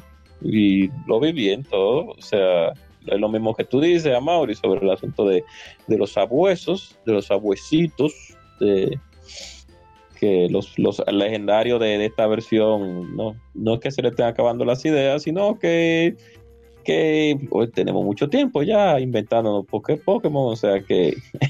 Sí, pero en la misma generación pasada salieron unos cuantos Pokémon. A, mí, a mucha gente no le gustó, pero a mí me encantó Solgaleo. Desde que yo lo vi, el, León de Hawái. Sí, exacto. Sí, el León de Hawái. León Transformer. Oh, no, sabes, tú sabes cómo es, pero bueno, eso es lo único que tengo que decir. No, que los dos perros ahí están ahí ya, eh, listos para la acción. ¿eh? Y para que el cambio, exacto, no, y el cambio del nombre, el cambio que regularmente siempre era con algún tipo de color o, o piedra, y ahora le, le cambiaron el, form, el formato a los nombres, ahora es espada y escudo, o sea que de aquí a 50 años no sé qué, qué le pondrán a, a la serie. Está puro, eso va. So, no, pero, eh, bueno, pasemos, vamos a seguir sobre Nintendo. Yo sé que Ishidori no va a decir nada de Pokémon, no importa vaina. Nintendo ha anunciado más información en sus planes para el E3 2019, que incluye sus títulos jugables allí en, en Los Angeles Convention Center. Estarán The Legend of Zelda Link's Awakening, Luigi's Mansion 3, Marvel Ultimate Alliance 3 The Black Order, Pokémon Sword y Pokémon Shield y más. Habrá varios torneos, equipos de alrededor del mundo, competir, de, alrededor del mundo competirán en varios juegos de Switch. El, el, 8 de julio, este sábado, en el teatro, en Ace Hotel, Los Ángeles, de las 11 de la mañana, tendrán, un invitacional de Super Mario Maker 2 eh, con cuatro miembros de la comunidad Super Mario Maker compitiendo en, en varios en varias ¿cómo se dice? niveles de Super Mario Maker, Maker 2 también estarán el, el, campeonato mundial de Splatoon 2 y el Super Smash Bros. Ultimate World Championship 3 contra 3. Eh, bueno, estarán las entradas ahí disponibles. Habrán unos invitados. Estará el Nintendo Direct. Comenzará a las 9 de la mañana del Pacífico. Imagino que eso sería a 1 de la, la, 1 de la tarde aquí, creo. El 11 de junio. Eh, será la presentación de, de todo lo que será el software de lo que saldrá en 2019 para Nintendo Switch. El Nintendo Treehouse eh, tendrá su, su, booth en el E3 con varios gameplay y comentarios, eh, seguido de la presentación de Nintendo Direct. Y habrá un Nintendo Early Access at Best Buy, donde pueden probar los demos que estén disponibles en el E3 en 80 locaciones de Best Buy en Estados Unidos, no sé si en Canadá también. Así que ah, los gringos que aprovechen ahí. Eh, Nintendo New York también tendrán eventos con, gameplay, con mucho gameplay, así como demos. ¿Y qué es esto? Warpipe Pass. Ah, bueno, eso es para, para esperar menos en línea. Y habrá ventas, ofertas, haciendo en, la Nintendo eShop, en varios juegos de Nintendo Switch y Nintendo 3DS en la eShop. Comenzará el 11 de junio a las aproximadamente las 12 de la tarde, hora de nosotros, República Dominicana, en Puerto Rico, hasta el 18 de junio. Así que bueno, ojalá estén buenas las ofertas, que copien de, de, Sony y Microsoft que siempre tienen, tienen ofertas bastante, bastante jugosas y sabrosas, como dice la sí, deliciosas y frut, frutosas. Pero yo de Nintendo no, no, no, me atrevo a decir nada, porque yo generalmente ya yo tengo como dos años que no me interesa ver E3. oh. Porque que Dios mío. No es que uno dura más tiempo viendo de cosas que a uno no le interesa que otra cosa. ¿Qué más? ¿Qué más? Sí, realmente, realmente, Sí, y deberían de, de, de, de, ya de enfocarse menos en el bla bla bla. Ya, eh, los E3 ya, bueno, vamos a hablar de eso cuando se acabe el E3 realmente. Wow. Sí, sí, sí. Vamos a dejarlo por ahí. Y Fiorizano, ¿usted no tiene algo que decir del E3 de Nintendo? Digo, si está aquí. No, particularmente no. Ok. No, ya. no, ya, está bien. Oh, oh. ¿Qué más? Eh, Sega y Atlus anuncian su lineup para el E3 2019. Gathering Full Body para PlayStation 4, un remaster de aquel laureado juego. Que por cierto, aquí le hicieron un especial de si usted, usted aprobaría un juego que incita a la infidelidad. Una Sí. famosa reportera de aquí. Muy laureada también. Sí, hizo un reportaje acerca un de, reportaje eh, extraordinario de ese juego. sobre ese juego. Se- es Sí. algo increíble que no sé quién fue, al parecer, o, o, a- o si, o podríamos decir que si fue que ella no lo jugó, fue alguien que le, que No, le, seguro que fue dio alguno de sus asesores. Dijo, ah, mira, vamos a hacer de asesores. Exacto. Y- Y es muy raro eso, muy raro ver ese tipo de, de, de, de sí. investigaciones en ese tiempo, en el tiempo que se publicó, No, ya- porque ya, ya estaba específicamente caliente, ya estaba, o sea, estaba roca. Sí. vamos a dejarlo ahí, porque No, no, tiene de hecho. Sí, exacto, exacto. Sigue Judgment para PlayStation 4, que hicimos un streaming del demo hace tiempo. Para ahí lancen un, de- un demo aquí en Occidente antes de que salga, pero no sabemos. Eh, que es un, un, un drama de crimen para los creadores de Yakuza, que narra la historia del detective privado Takayo Kiyagami en su misión por la redención. Parece que él era abogado y hizo su par de disparates. Ahora quiere Eh, tratar de resarcirse.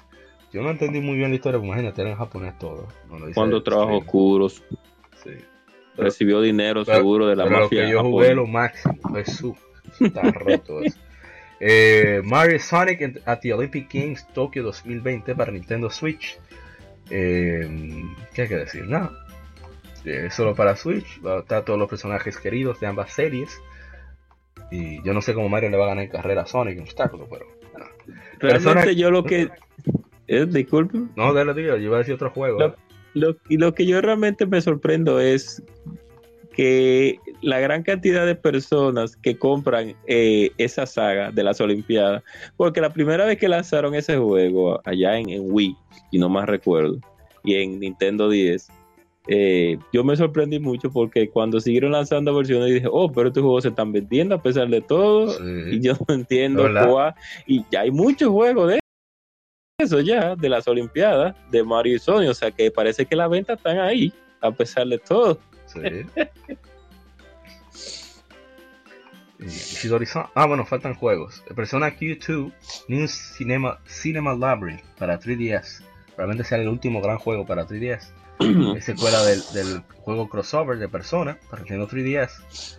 Que presenta a los. introduce a los Phantom Thieves de Persona 5.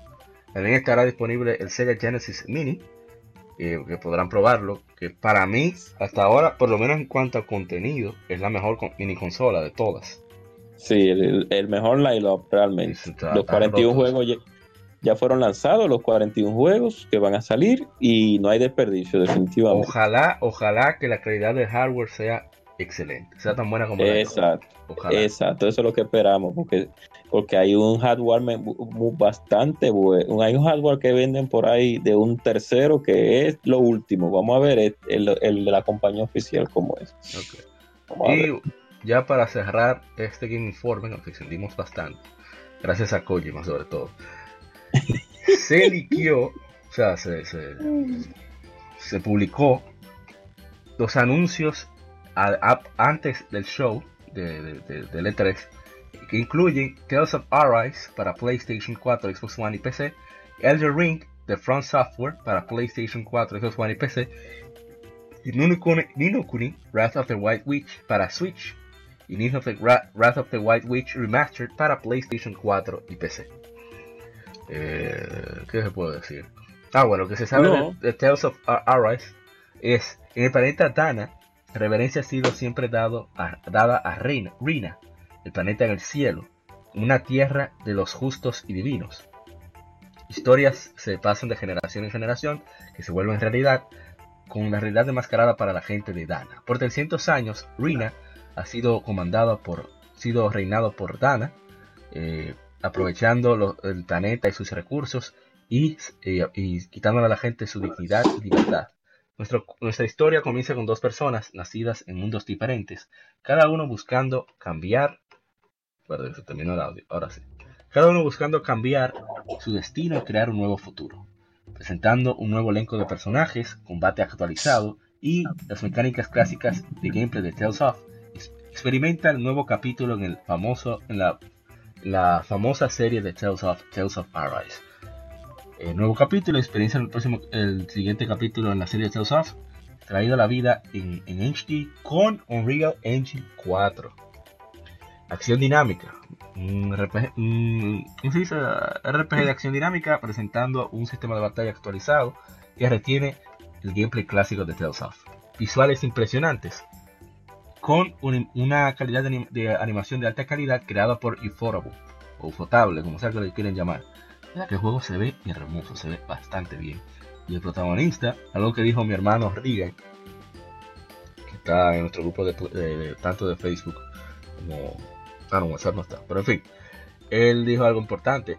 Creo que es la primera vez que un protagonista de Tales of se ve adulto. O sea, eso es un hombre que hay ahí, que no hay bulto. Oh. Oh. Y esos Oh. golpes se ven nítidos, o sea, tienen, tienen unos detalles visuales, o sea, para hacer Tales of, quiero decir, se ve bastante bien el juego. Y, Oh. y eso está muy interesante. De Sí, verdad o sea, que no, y- si, si el protagonista está como lo de antes de Cilia, o sea, de Cilia para atrás, probablemente vuelva a la saga, pues yo me divorcié de la saga después de. Hicieron un libro ahí arcoiresco y dije, no, Rueda durísimo, Tales of. No, todo muy, todo muy, muy florido, muy florido, sí, todo sí, muy. sí, no, no, no, no, rueda durísimo. Antonio. Ay, ey, es que es hay Sky of Arcadia. Ah, porque por cierto, invitando a, a todos nuestros oyentes a que pasen por el tweet, por el Twitter de, de Jarada para que vean la maldición Ah, que sí, echó. sí. El hombre tiró fuego por ese Twitter. Van a votar gente. Si no, mañana temprano, cuando Mm. vuelvan a la oficina. Para, para seguir con la información, se, se presenta Elden, o sea, se liquea Elden Ring, desarrollado por Front Software y Bandai Namco Entertainment. Es un, un RPG aventura, es una fantasía aventura de acción RPG que sucede en un mundo creado por Hidetaka Miyazaki, creador de, de la serie influyente de videojuegos Dark Souls, y George R. R. Martin, autor de la serie de fantasía, el bestseller, A Song of, Ice and Fire, y Danger, eh, peligro y descubrimiento están en cada esquina en el último juego, el juego de Front Software más grande hasta la fecha. Hidetaka, Miyazaki, presidente y director de Front Software, conocido por dirigir la serie, la aclamada serie eh, que incluye aclamadas series que bendito inglés pone uno ve la, la ¿cómo se dice? el número de personas al final Ujú. y las series Armor Core, Dark Souls y Sekiro, Shadows Die Twice. Y George R. R. Martin, que es el, el- uno de los mejores vendidos de muchas novelas, como A Song of Ice and Fire, The Game of Thrones, Clash of Kings, Storm of Swords, Feast for Crowns y A Dance with Dragons. Como un escritor productor ha trabajado en Twilight Zone, Beauty and the Beast y en varias películas y pilotos que nunca sa- salieron a la luz. Así que no salieron de absolutamente nada, solamente el logo, el estilo Metroid Prime 4. Me pasé, me pasé, me pasé. Ay, No, Dios pero por lo menos no fue un evento. Ah, sí, verdad.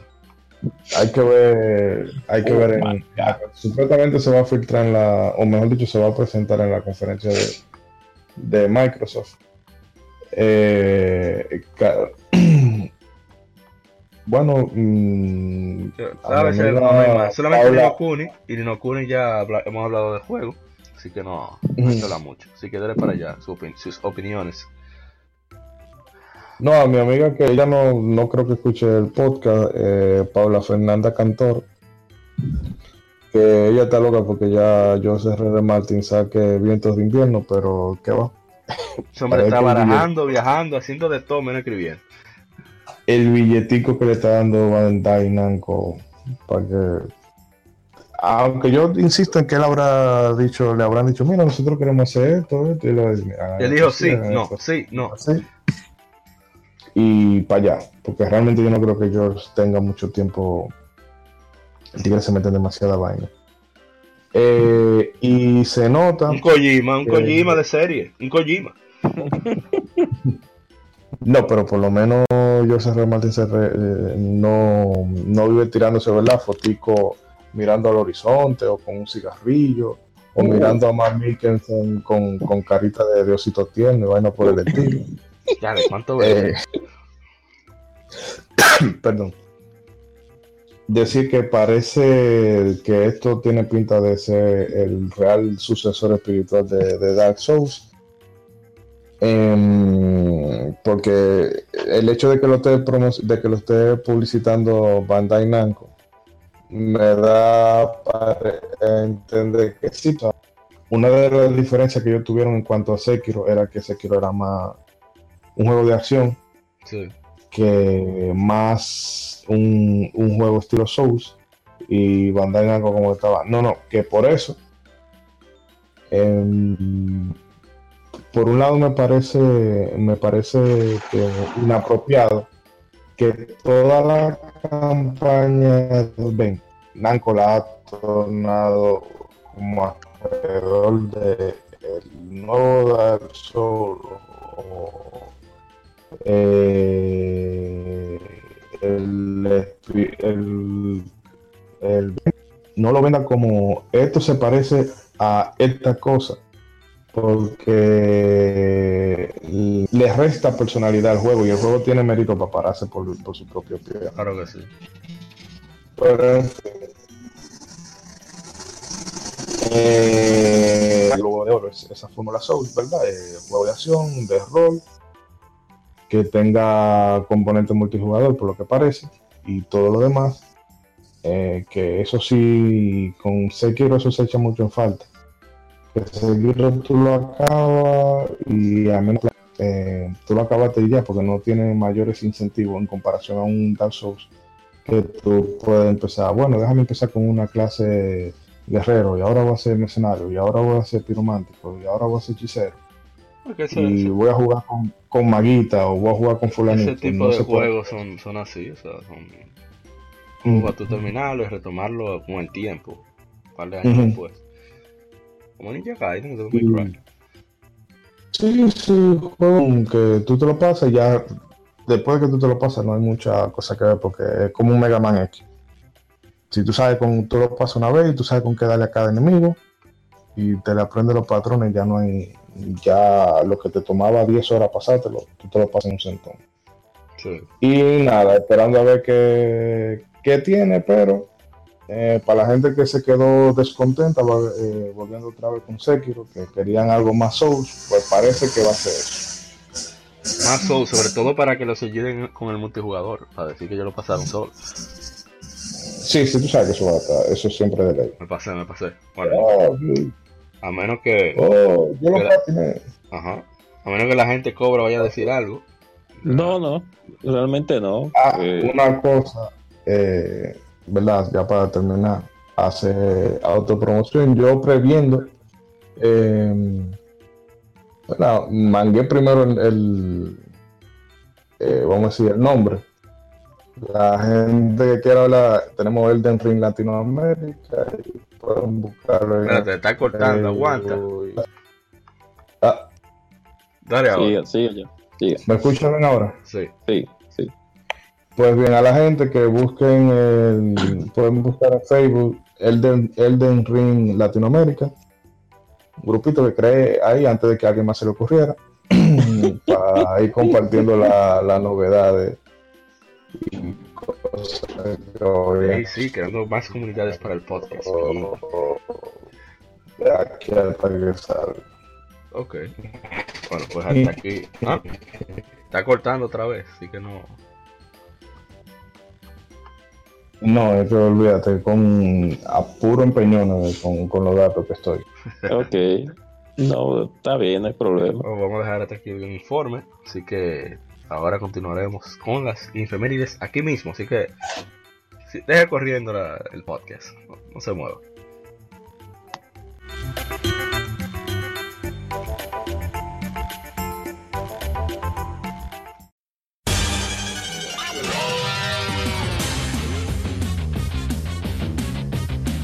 Puedes escuchar Legión Gamer Podcast en iBooks, Spotify, TuneIn, iTunes, Google Podcast y demás plataformas de podcast de su preferencia, buscando Legion Gamer Podcast.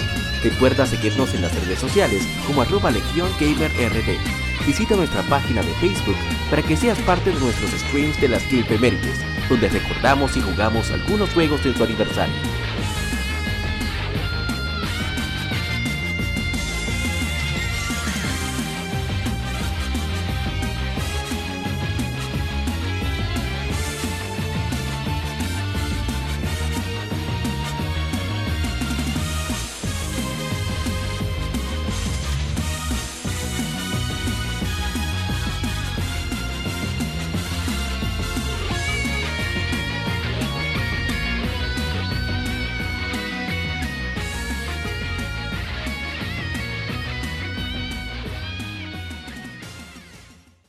Mérides.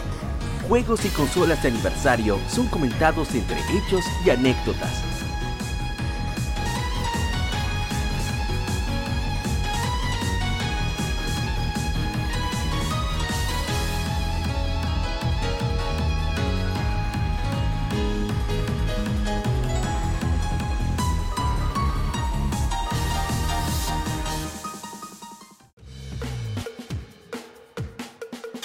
Arrancamos las efemérides con un juego que a mí se me pasó el año pasado mencionar, lo que ahora voy a aprovechar para hablar de él. Hace nueve años se lanza Mod Nation Racers, un juego de go-karts desarrollado por United Front Games para PlayStation 3 y PSP. El contenido generado por usuarios es un aspecto central del juego, tanto así que utiliza el mismo adagio juega, crea, comparte del Little Big Planet para dar a conocer su base de UGC compartido y las herramientas de creación de niveles. Mod Nation Racers para PlayStation 3 fue anunciado y mostrado por primera vez en el 3 2009. La versión de PSP fue anunciada en febrero de 2010 y ambas versiones del juego fueron lanzadas al mismo tiempo. Un beta online estuvo disponible en diciembre de 2009. Los servicios online del juego lamentablemente cesaron el 10 de octubre de 2018. Bueno, este juego yo lo conocí porque en esa época de, ¿cómo se diría? De sequía, no, porque, no por falta de contenido, sino por falta de efectivo. Para poder obtener el juego, yo descargaba todo lo que aparecía en la PlayStation Store. siendo demo y siendo video, yo lo bajaba todo. Lo dejaba ahí descargando. Entonces, en una de ellas, ellos tenían, no sé si la tienen todavía disponible, varios comerciales de esos con, con el personaje que ellos crearon, que era el VP, no recuerdo el nombre ahora mismo. El Kevin Butler, Kevin Butler, que me encanta, es uno de los mejores personajes que yo he visto en el Mercadotecnia. Y en una, él está hablando de que, hay un juego, que se pueden crear diferentes cosas, que patatín, que hace lo que quiera, que, que es maduro ahí. Y él le agarra y que sí, y se juega online. Y él comienza a jugar. Y de repente, de quien, quien él se encuentra y comienza a hablar con él es Jack Tratton, el entonces presidente de Sony Computer Entertainment America, de PlayStation de Estados Unidos. Y le dice que deja de hablar disparate, vamos a jugar, que toda la mucha mierda. Oye, le así mismo.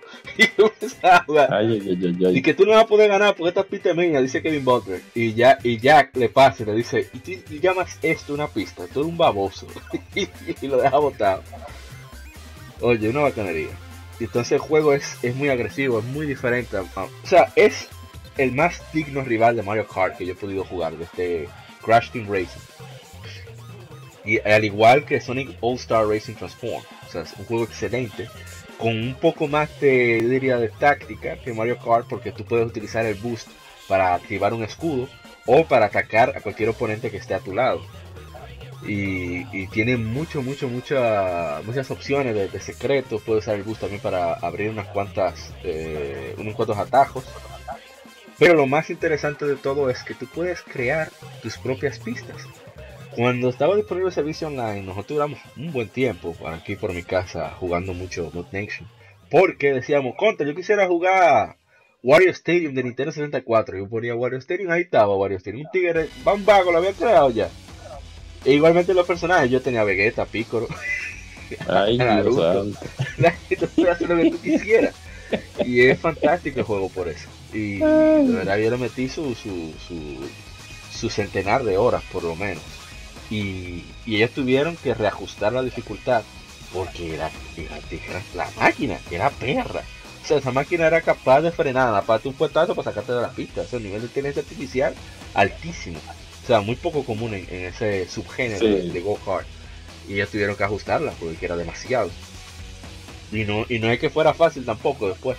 pero es un juego súper disfrutable, lamentable que, que no se, que se haya discontinuado el servicio online y que Sony no haya hecho el esfuerzo en esa época de, sequía que había al inicio del PlayStation 4.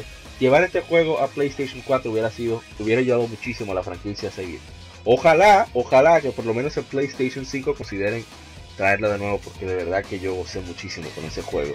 Y, y aún sin el online, sin el contenido generado por usuario, lo recomiendo bastante porque te agarra un tiempito, te hace una pista ahí y seguro hay tutoriales para usted crear las pistas específicas más rápido.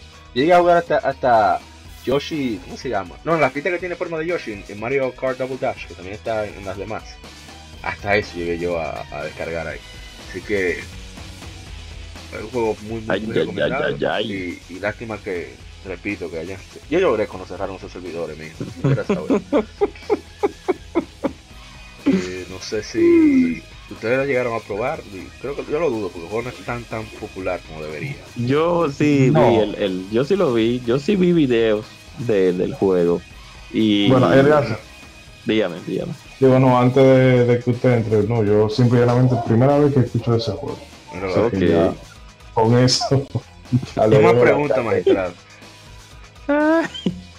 sí, yo vi videos eh, del juego vi videos cuando tú anunciaste la Game Fair allá en, el portal de Facebook, porque realmente no conocía del juego.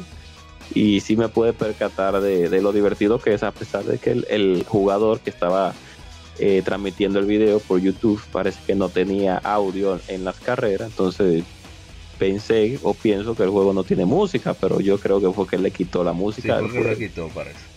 Que eso me molesta bastante en los juegos de carrera porque una de las cosas que te incita a tu a tu disfrutar más. Exacto es la música pero hay para los gustos los colores pero sí no vi el juego en su totalidad eh, pero sí vi eh, una, una, que otra carrera. Y realmente sí el juego lo único que no me gustaron fueron las voces realmente. Esas voces eh, medio baratos Yippee, yeah, let's do it. No me gustan pero y será porque estoy muy, muy acostumbrado a al sonidito de Mario de, de, de, cosas. Ah, que por cierto, sí. Y sí, que por cierto, un paréntesis rapidito, estaba jugando hoy en la tarde eh, la Mario Kart 8 Deluxe ahí en Switch de un primo de un primo mío de Maxi eh, eh, Ishidori.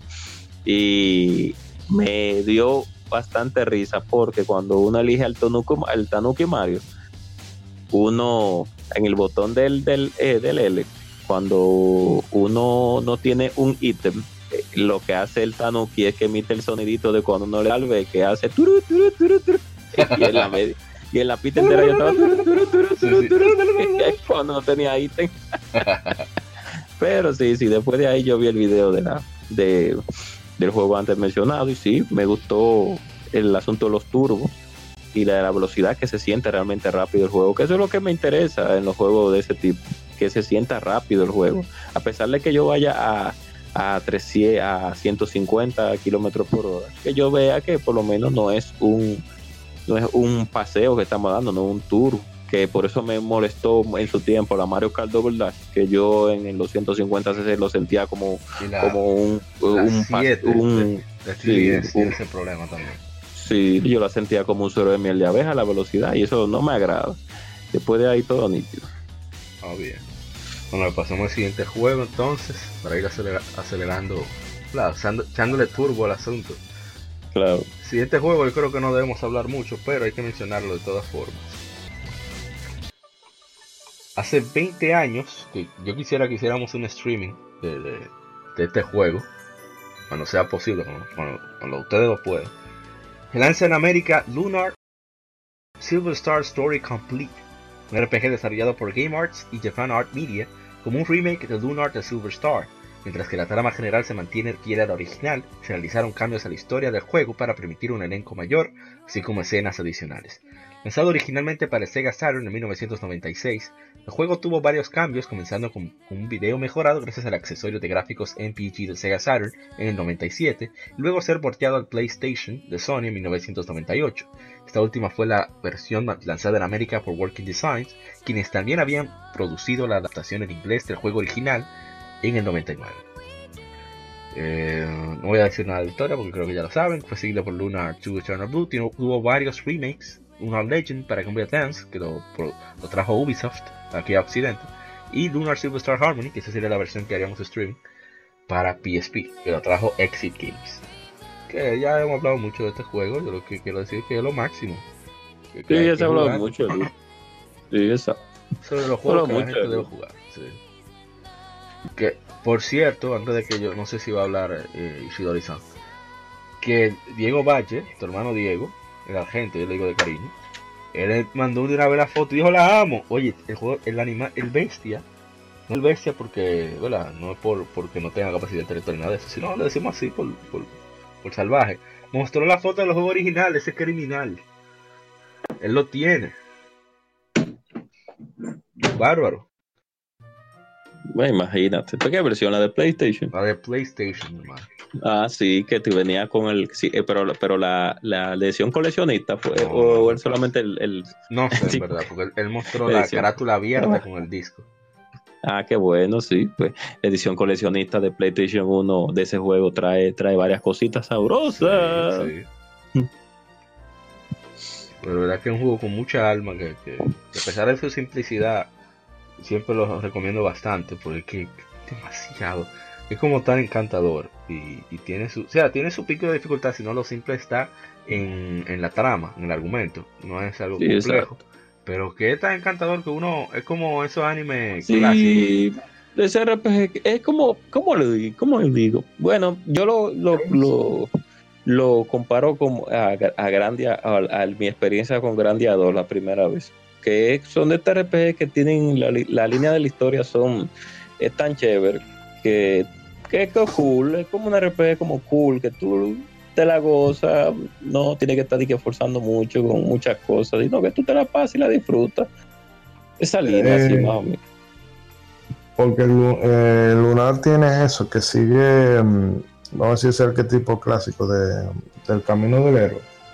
Sí que, o sea, ese mismo, ese mismo eh, molde lo hemos visto, qué sé yo, en historias como, eh, qué sé yo, Los Anillos, que Star Wars, si tú quieres, te puedes poner hasta con, con tú sabes que hay un elegido que tiene que pasar una serie de, pruebas, conocer una cantidad de, gente que lo van a ayudar en, en el viaje, y al final, bueno, hace lo que tiene que hacer. Y es eso, o sea, se mantiene a veces la forma más efectiva de tu contar una historia es haciéndolo lo más simple posible. Sin quererte meter en vaina eh, en que, ay, que el tiene trauma psicocesos pasionales y que un emo y que no. Oh, oh. Un tiguerito del pueblo que quiere ser, quiere ser un caballero pasado y de un caballero. Eh, eh, mi hermano Mixador, mi hermano Micha, nos escribe en Instagram, nos dice, lo jugué en PSP demasiado Apple. bueno, ese es el único comentario. Que por cierto, tengo que volver a Mod Nation, se me olvidó revisar el Instagram. Y voy a poner un pronto el audio de Mod Nation, así que no se moleste. Y es que, sí, sí, sí, que se me pasó. En unos comentarios en Instagram que se armó una conversación muy interesante, que, que un, throwback inclusive apareció Mr. J. Abreu, quien fuera uno de los administradores de Nación Gamer. Lo dicen esos modos de ese juego. Qué lástima que no, llegaron, no llegaron a sacar la secuela. Eh, le dijimos que sí, eh, ni siquiera lanzaron un remaster. Eh, Pipe Projects 2007 nos dice, ese juego era muy bueno, recuerdo todos los autos que creaba igual que mis pistas, era buenísimo. Le decimos que es el más digno rival de Mario Kart, el concuerda.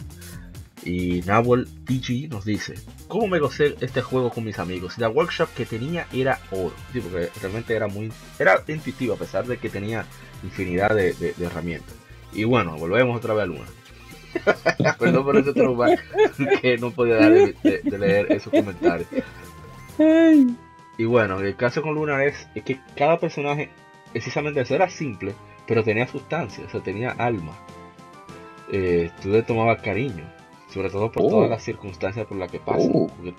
Muchas oh. vueltas que quedan en ese juego, ese juego de que corto y cosas, pero hay que dar su par de vueltas cómodas. ¿Qué sí? Un, ¿Y, Final Fantasy? ¿Eh? ¿Y Final Fantasy 13? Uh, Final Fantasy XV. Usted, en No. su casa, cuando No usted va al baño, usted tiene pasillo. Eso es Final Fantasy 3.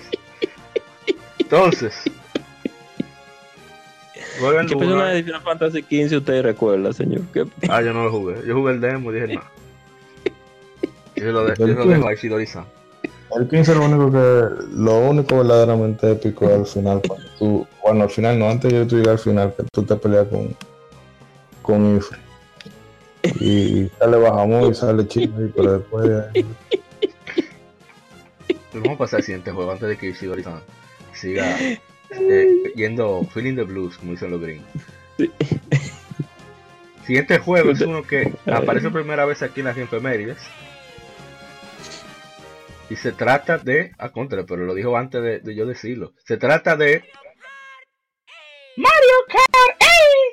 Mario Kart 8, que salió hace 5 años para Wii U. Eh, ay, se me olvidó buscar los datos. Ah, sí. Es un juego de karting, como todo el mundo sabe, la octava entrega principal de la serie Mario Kart, desarrollado por Nintendo Entertainment Analysis Development, asistido por Bandai Namco, publicado por Nintendo para Wii U. Fue anunciado en el E3 2013 para un lanzamiento mundial para ese mismo mes. O sea, junio. Eh, controla personajes de la franquicia de Mario, participa carreras de go-karts, incorpora mecánicas de las anteriores, aunque introduce secciones antigravedad. Ahí es donde el juego se vuelve loquísimo que permite a los jugadores conducir en las paredes o techos, además de permitirles chocar a otros para un pequeño boost cuando está utilizando esos, ese sistema antigravedad. El juego presenta modos multijugador y en solitario, incluyendo online vía Nintendo Network. Yo creo, yo no sé Mario, Mario Kart Wii, pero nunca había visto, bueno, quitando las portátiles, que tú pudieras jugar Grand Prix en, con, con tres amigos más. O sea, yo nunca había visto eso personalmente. Sí, Fue realmente. aquí la primera vez que lo vi. Eh, algo a destacar, o sea, antes de pasar al gameplay, la música, señores. Esa es una de las mejores bandas sonoras que ha hecho Nintendo. Incluso, ellos lo que hicieron fue que contrataron a varios jazzistas conocidos de allá, de Japón, para que eh, hicieran una big band e interpretaran la música de Mario Kart. Y ese juego tiene una alegría, un sazón terrible, o sea, terriblemente bueno. Yo busqué esa banda sonora de lo mo- no apareció en ningún lado, pues, sa- saben cómo Nintendo es protector y, la verdad es que es una banda sonora fantástica. Y o sea, de los pocos juegos de Nintendo donde le permiten a los músicos improvisar. Eso no se había visto, por lo menos yo no lo había escuchado. Incluso en Mario 3D, 3D World, que tiene tremenda banda sonora también, es Big Bang, pero no tiene espacio de improvisación. Aquí sí. Aquí se escucha la, improvisación de los músicos y es, y es una cosa terriblemente genial. Ya volviendo al gameplay, que, que yo, me emociono con música así. El, el Mario Kart 8 eh, ahí vuelve otra vez la sensación de velocidad. Es, tan así que si usted lo pone a 200, cua- a 200 cc, cilindros cúbicos, usted se jodió. A menos que usted sea muy duro. Porque van rapidísimo y, y así mismo aumenta la inteligencia artificial. Eso, eso- esa- esos personajes no se dejan embromar, de bromar, tío. Sí, me, me di cuenta esta tarde.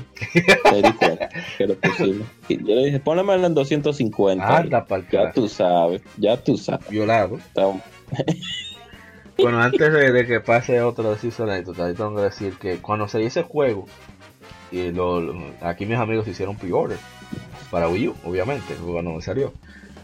Y cuando llegó, o sea, yo llegué allá a las 3 de la tarde, ellos lo compraron en la mañanita, fue un sábado, creo. No sé qué salió un sábado, pero fue un sábado que lo, que lo consiguieron. Yo llegué en la tarde, o sea, a las 2, las dos y media, 3. Estaban esos tigres fajados, viciando, pero como unos perros y dándose casi golpes. Mire, quítese de ahí, ratón. Usted está loco. Y por cierto, yo llevé mi control para que nadie me lo quite. Claro, Entonces, claro, claro. eh, cuando comenzamos a jugar, estamos hablando 3 de la tarde, solamente soltamos los controles para comer y hacer las necesidades fisiológicas. Y a las 11 de la noche fue que se apagó ese Wii. O sea, 8 horas de vicio intenso, intensísimo, ese primer día. Y el domingo volvimos otra vez. No 8 Ay, horas, pero por lo menos 5. Eso fue una- un vicio terrible. Porque qué es tan genial el juego. O sea, tú. Es la, la magia de Nintendo. La magia de Nintendo no de los personajes, sino de, de que cuando te dan un, un tablazo que tú fallas, tú dices, mierda, fallé por, maco, por manco. Sí, Y no porque Tienes el juego razón. es malo. Y, y es divertidísimo. Y, y el odio que se crea. O sea, ahí hubo que censurar. no, varias veces venía, hey, su palabrota aquí, ¿qué pasó? Como, como el profesor, tu, pa- tu mala palabra en mi laboratorio. Y, y la verdad que es, para mí, es el mejor Mario Kart que se ha hecho. Claro, esta no tiene el modo Battle, es un disparate el Battle de este juego.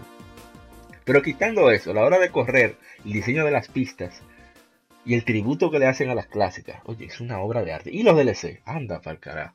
Es el, el DLC con mejor precio que yo he visto en la historia. 12 dólares. Y te dan a Link, al chamaquito violador de Animal Crossing. Sí. Violador, tú te la cara, tío, es un violador. Está también, y te dan unas pistas geniales basados tanto en Animal Crossing como en The Legend of Zelda y otros. Y, y es fantástico, de verdad que. Eh, ojalá y salga un Mario Kart 9 antes de que termine el ciclo del Wii U. Pero Mario, está difícil de superar, la barra, la barra está bastante alta. Ya, eso es todo Sí, sí. voy a decir. No, eso mismo, eso, eso mismo que realmente sí. Yo tuve la oportunidad de probarlo ayer- hoy en la tarde, a pesar de la gripe y de los malestares, pero sí, sí me divertí.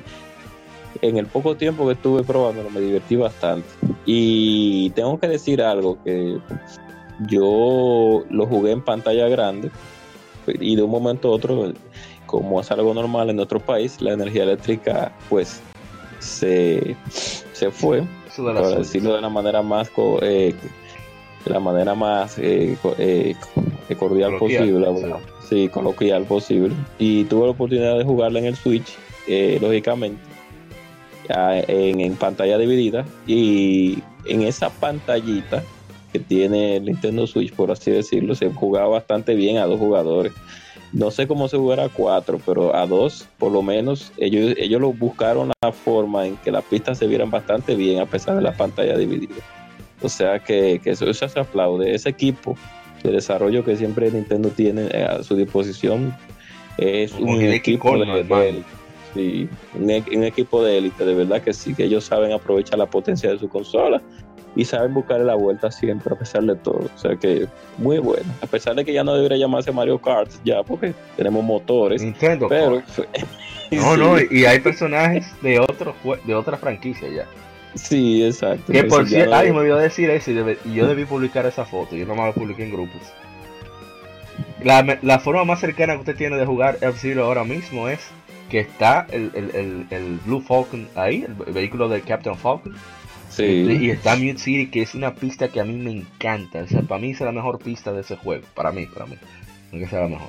A mí me encanta la pista. Y el audio que tiene, sí. ay Jesús Santísimo. Pero sí, sí, yo me emociono otra vez y seguimos media hora. No, que yo escuché la- el audio de, de Mute City, de, de, de esa versión de, de la Mario Kart, sí, con el, con el sax, que fue lo que más, que es uno de los instrumentos que a mí más me gusta.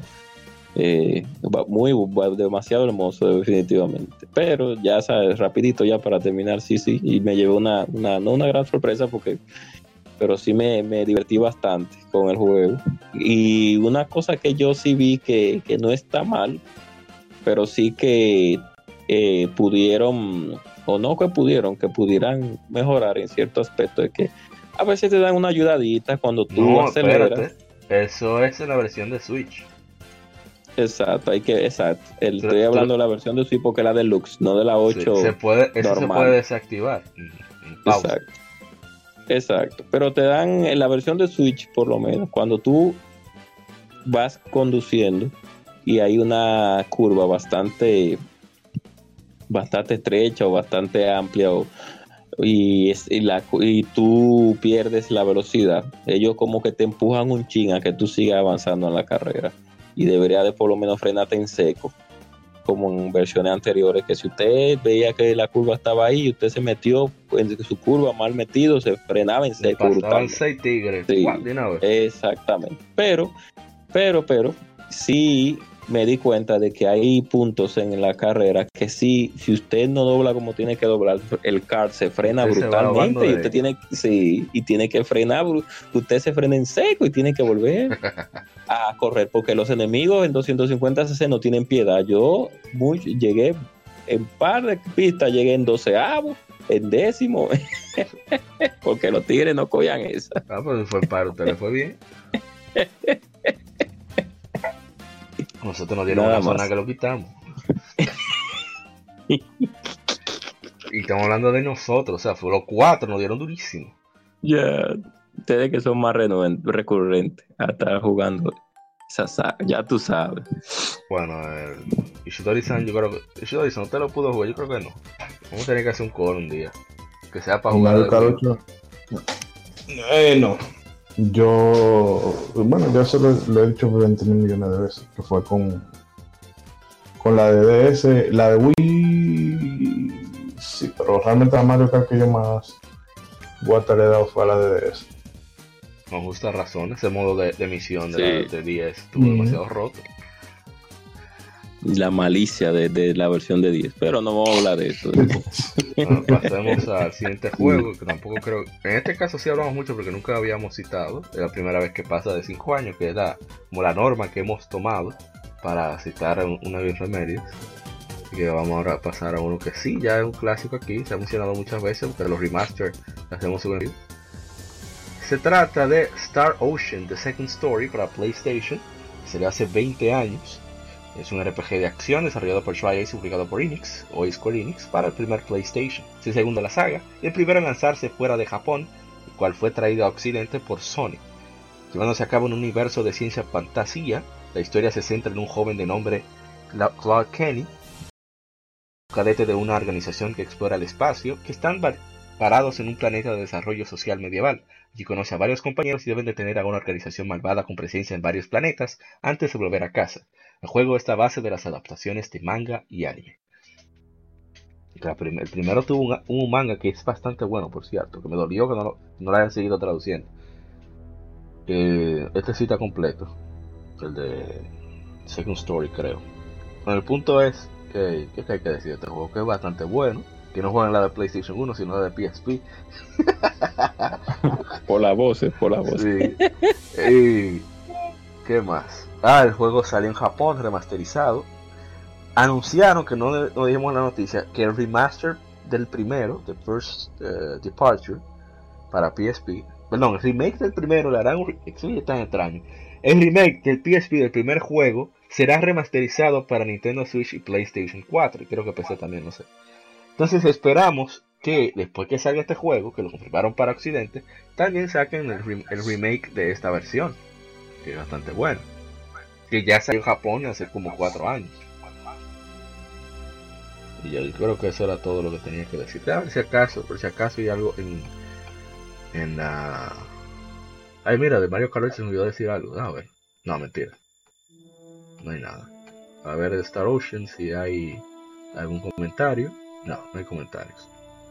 Así que, ¿ustedes van a decir algo? Yo rapidito, claro, es muy rap, muy corto.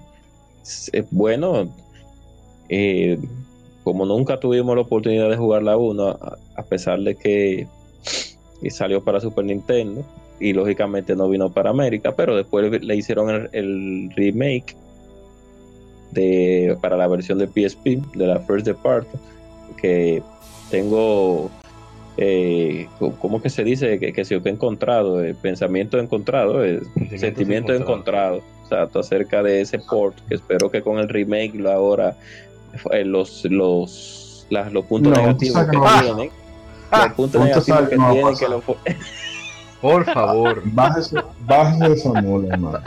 se pasó, agente Go. Es para él, es para él, usted- Sí, yo sé. yo- sé, como cuatro parches con unos Trigger en PC para que corriera en condiciones. No, Ay, protéjalo, Moisés, protéjalo, verte. Pero saliendo de la 1. Ay, saliendo de la 1, esperando que las- los puntos negativos que tiene el port de la de PSP lo arreglen ahora con remaster, esperando. Pues No, yo espero. No, no, no lo, ane- lo anhelo porque puede ser que no suceda. Oye, puede ser Pero que no saliendo suceda ese criminal. Sí. sí. y saliéndonos de ahí. La 12 es muy buen juego. Y para el que le gusta sacar finales en los las RPG, ahí tiene un juego para sacar 800 y chorrocientos finales diferentes. Para que las personas que le gustan ese tipo de, de, de aventura. Y los personajes son, son memorables. Algunos que no se olvida, que no se, uno no se recuerda con tanta anhelación, pero hay otros que sí. Y fue en ese tiempo un, algo arriesgado por Sony de traer ese juego para América, porque de verdad que a pesar de que Enix tenía un gran renombre en, la época del Super Nintendo, con algunos que otras RPG que publicó, eh, en ese tiempo, aún así como quiera, Enix no tenía como ese mercado tan tan, tan así, tan eh, esto es mío. bueno, porque Square estaba ahí. No me llamo más lejos. Ellos en el 94, por ahí 95. Ey, no, no crean que yo, yo tengo memoria de eso y, que yo leí la revista. y yo leí como 10 años de revista ya. En 94, 95 eh, o 96, no recuerdo, ellos cerraron las oficinas. Y, era, otra editora que lo traía para acá. otra editora. Sí, exacto, realmente, sí. Por eso mismo, porque muchos de los juegos que ellos desarrollaban, pues, no, no tenían, no era el tipo de público en ese tiempo. Entonces, a pesar de que las, todas las RPG que Enix hacía en ese tiempo eran, eran, te dejaban con un buen sabor de boca, pero bueno, eh, para allá, para terminar ya. Eh, Star Ocean 2, sí, muy recomendado, definitivamente. Eh, fue un salto de Super Nintendo a PlayStation con el asunto del sistema de combate y demás. Y sí, yo lo recomiendo que pueda jugar lo que lo juegue, que se puede, se puede. Y ese saborcito a, a, los juegos de antaño todavía lo conservo. O sea que, RPG de antaño japonés. O sea que se le den que le pueden dar para allá. Excelente. Eh, vamos a pasar al siguiente juego. En un momentico para arreglar bien este asunto. No está dando un problema mejillo siguiente juego es algo del que aquí se ha hablado muchas veces, pero espero que lo puedan resumir ellos. Como ustedes van a hablar. Un juego con una música espectacular, un gameplay impecable. Ay. ¿Qué problema tiene esto? Que no quiere subir la información. Vamos a ver si se puede leer en, Instagram. Ah, bueno, ya. Hace 7 años se lanza East Origin en Occidente. Es un RPG de acción desarrollado y publicado por Falcon para Windows de Microsoft en 2006. En 2012 es lanzado en el resto del mundo en inglés por Exit Games vía Steam y demás tiendas de descarga digital para PC. Eh, rápidamente es una precuela de las ocho entregas previas de la saga Is. Se lleva a cabo 700 años antes de los eventos del primer Is y mucho antes de la historia. Dice mucho de la historia de Is, John Tower, la Perla Negra, las Fiestas Gemelas y los Seis Sacerdotes. Tiene tres personajes jugables, Unica Toba, Hugo Fact y The Claw. Completar el juego con cada personaje, el jugador experimenta más dimensiones a la historia. Cada personaje tiene una historia única, skill set y combate diferentes. East Origin es el primer juego de la saga East en el cual, y el único creo, que Adolf Kristen no es el protagonista.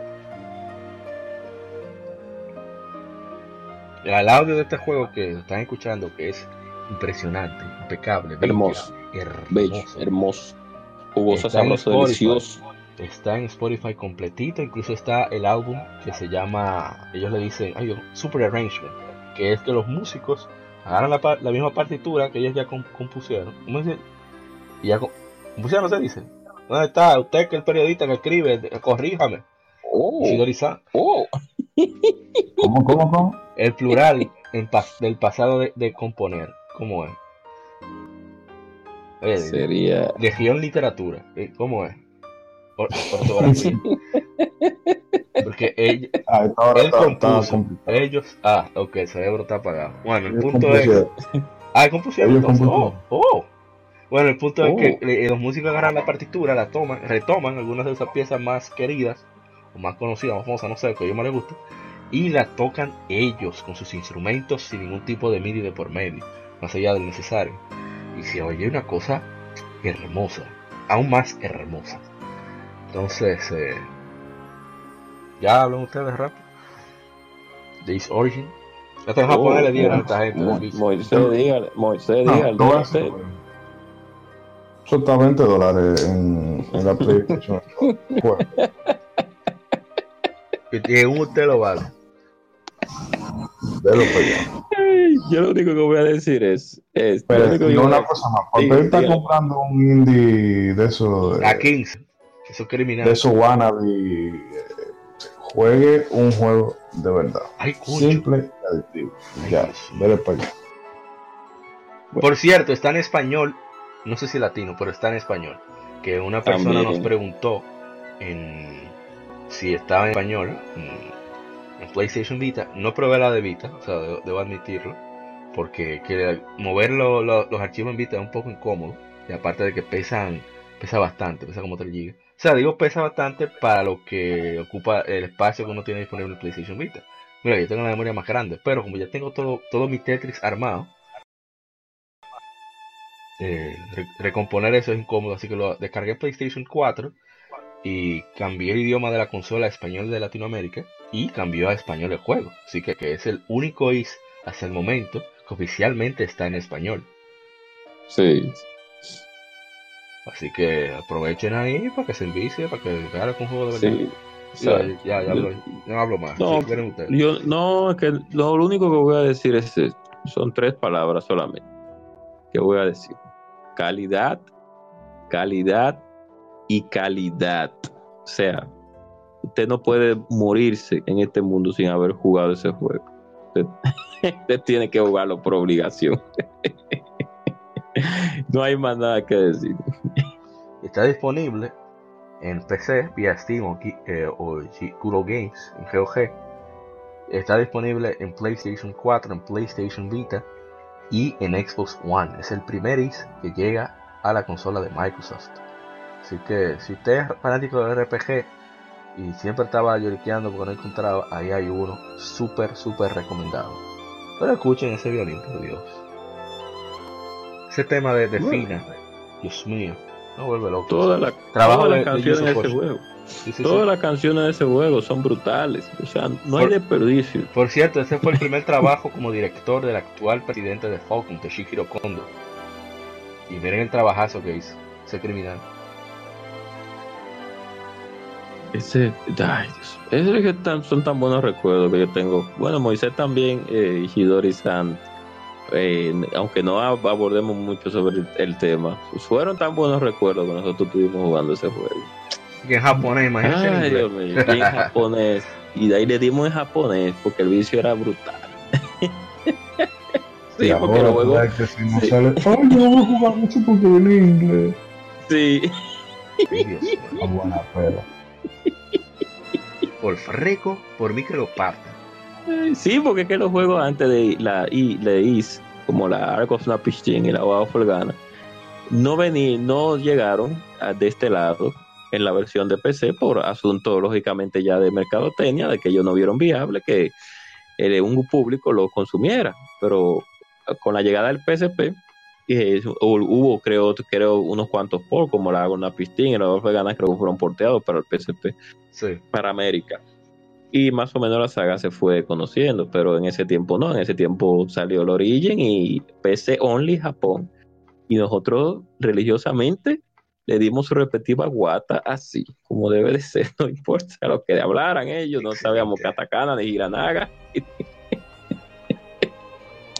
Ah, bueno, ya llegué. Ay, punto. Deja ver si hay algún com- otro comentario. Parte de la pregunta que nos hizo nuestro amigo. Oh, pero ¿por qué no sale? John Stromer. No, solamente fue eso. Eh, bueno, pasemos al siguiente juego. Que Claro, es- dele, dele. Vamos a ver. Ah, este es un juego que. Yo le digo el Dark Souls de los juegos de Game Boy. Dark Souls antes de Dark Souls. Juego terrible.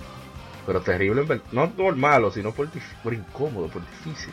Pero es que el juego sobrepasa los límites del, del hardware. Se trata de Shantae. Le dicen Shantae, pero es Shantae. Me, lo enseñó mi hermano G. Cruz, Dark Justice. Hace 17 años es lanzado en América un juego de plataformas desarrollado por WayForward, publicado por Capcom para Game Boy Color de Nintendo. Es el primer título de la serie de Shantae, que luego tendría tres sucesores: Shantae Risky's Revenge en 2010, Shantae and the Pirate's Curse en 2014 y Shantae Half Genie Hero en 2016. Sigue las aventuras del medio genio Shantae, quien debe viajar por Second Land, escenario de la serie, para detener los planes de dominio para la malvada pirata Risky Boots. Durante su misión, aprende varias tantas y adquiere objetos que le permiten hacerse más fuerte mientras desbloquea nuevas habilidades y locaciones, llevándola a enfrentar a Risky a su escondite. El juego no le fue bien, porque salió en 2002, o sea, hace 17 años, y ya en esa época ya había sido lanzado el Game Boy Advance, así que la tuvo bien difícil para colarse en el mercado y tuvo problemas, muchos problemas para, para localizarse. Comenzando porque en esa época era muy difícil que la gente comprara un juego con una mujer de protagonista, era muy muy incómodo. Y pero Capcom, que en esa época todavía no se había vuelto tan malvado, dijo, oh, pero este juego, vamos a darle un chance, porque eh, está tremendo. O sea, el juego da una paleta de colores, una animación y una serie y los sonidos que el Game Boy Color creo que no debería de producirlo. Yo no sé cómo yo lo hiciera.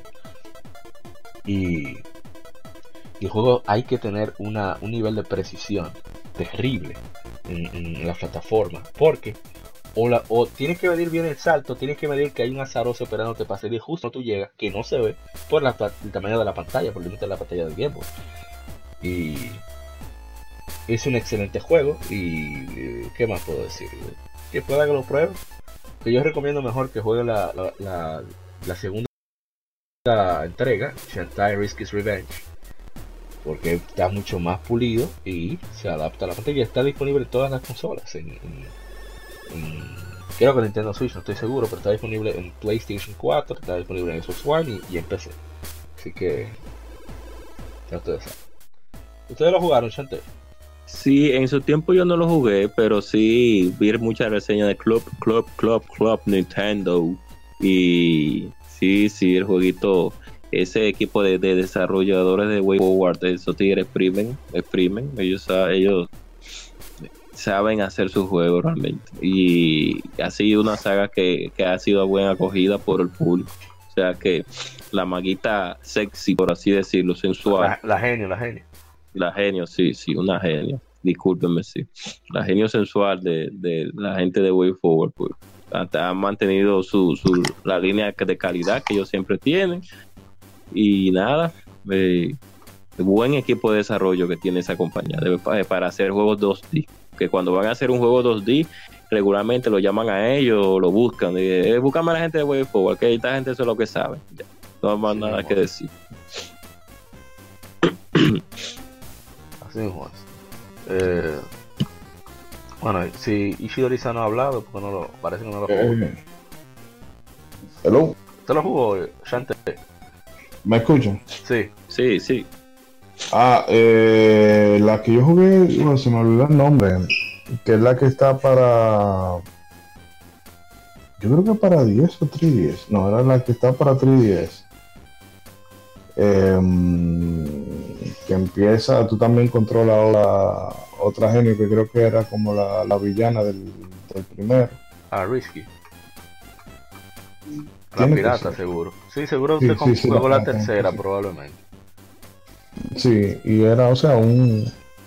Era más Metroidvania que un juego así, plataformero como. No, no, es que la primera también es medio Metroidvania. Ah, bueno. O sea, son así. Porque era, o sea, que convierte en elefante, eh, sirena, etcétera. El backtracking, el, eh, eh, la, son los niveles. Yo tenía rato que no había un juego de plataforma donde el plataformeo fuera difícil. Sí. Porque tuve que ahora el plataforma bueno salta y ya dale para adelante. Por aquí no, aquí tú tenías que, tener que calcular salto, las habilidades y demás. Y el pueblo que tú ibas haciendo más o menos como misiones la historia era una loquera total, pero estaba, estaba mm, recuerdo que yo me reí bastante con ella. Sí, sí, muy divertido. Pero esa de, de Game Boy Color no, no la llegué a probar. Ok. Saludo a, a Juarip, que él tiene este juego original, que es una joya. Hay muchos coleccionistas detrás de él. De ese, sí, sí. Es caro, es caro el título en eBay. Sí. Porque es, es, es raro el, el, el título. Bueno, vamos rápido con el siguiente para culminar esto, que faltan unos, unos cuantos juegos. El siguiente título es uno, quien va a hablar más es el agente Cobra. Hace 24 años es lanzado Earthbound. Se trata de un RPG de 8 Inc. y HAL Labs, publicado por Nintendo para el Super Nintendo Entertainment System. Como Ness y su grupo de 4 personas, jugadores viajan por el mundo para conseguir 8 melodías con el fin de vencer a la fuerza malvada llamada Gigas. Es el segundo juego de la serie Mother y hasta 2015 el único lanzado en inglés. En Japón es conocido como Mother 2. Eh, tuvo un periodo de desarrollo extenso de hasta 5 años. El staff que vuelve del primer Mother incluye al director y escritor Shigesato Itoi, programador líder Satoru Iwata, quien fuera expresidente de Nintendo hasta que lamentablemente falleció, y los compositores Keiichi Suzuki, cofundador de la banda de rock Moonriders, y Hiro Hirokazu Tanaka, compositor de Metroid, Doctor Mario, Tetris. Y Tanaka incorporaron un, diverso rango de estilos populares exóticos a la banda sonora, incluyendo salsa, reggae, dub y música como para completar dos discos compactos. La música del staff no había, la mayoría del staff no había trabajado en el primer juego y estuvo bajo amenaza de cancelación hasta que el maestro Iwata se unió al equipo. En Japón el juego salió más de un año después de la fecha original. Y bueno, de usted, pues, no, lo, yo he hablado tanto, yo he hablado tanto de Airbound, pero voy a hablar poco ya. Lo, lo que más me sorprende de ese juego es el sistema de batalla que tiene, que es un sistema de batalla que se basa en las emociones. Yo realmente no he visto todavía un RPG que tenga un sistema de batalla basado en esa premisa. O sea, que lo que está realmente haciendo el enemigo en la pantalla te lo, te lo, y lo que el personaje hace en medio del juego, en medio de la batalla, mejor dicho, es prácticamente algo que tú ves en la vida diaria. Un ejemplo, si de un momento a otro al enemigo, si el enemigo es un perro y el enemigo le dio para simplemente rascarse, así mismo va a pasar la batalla. Así mismo te lo va a decir la, la ventana de, ataque. El perro, el perro uno decidió rascarse.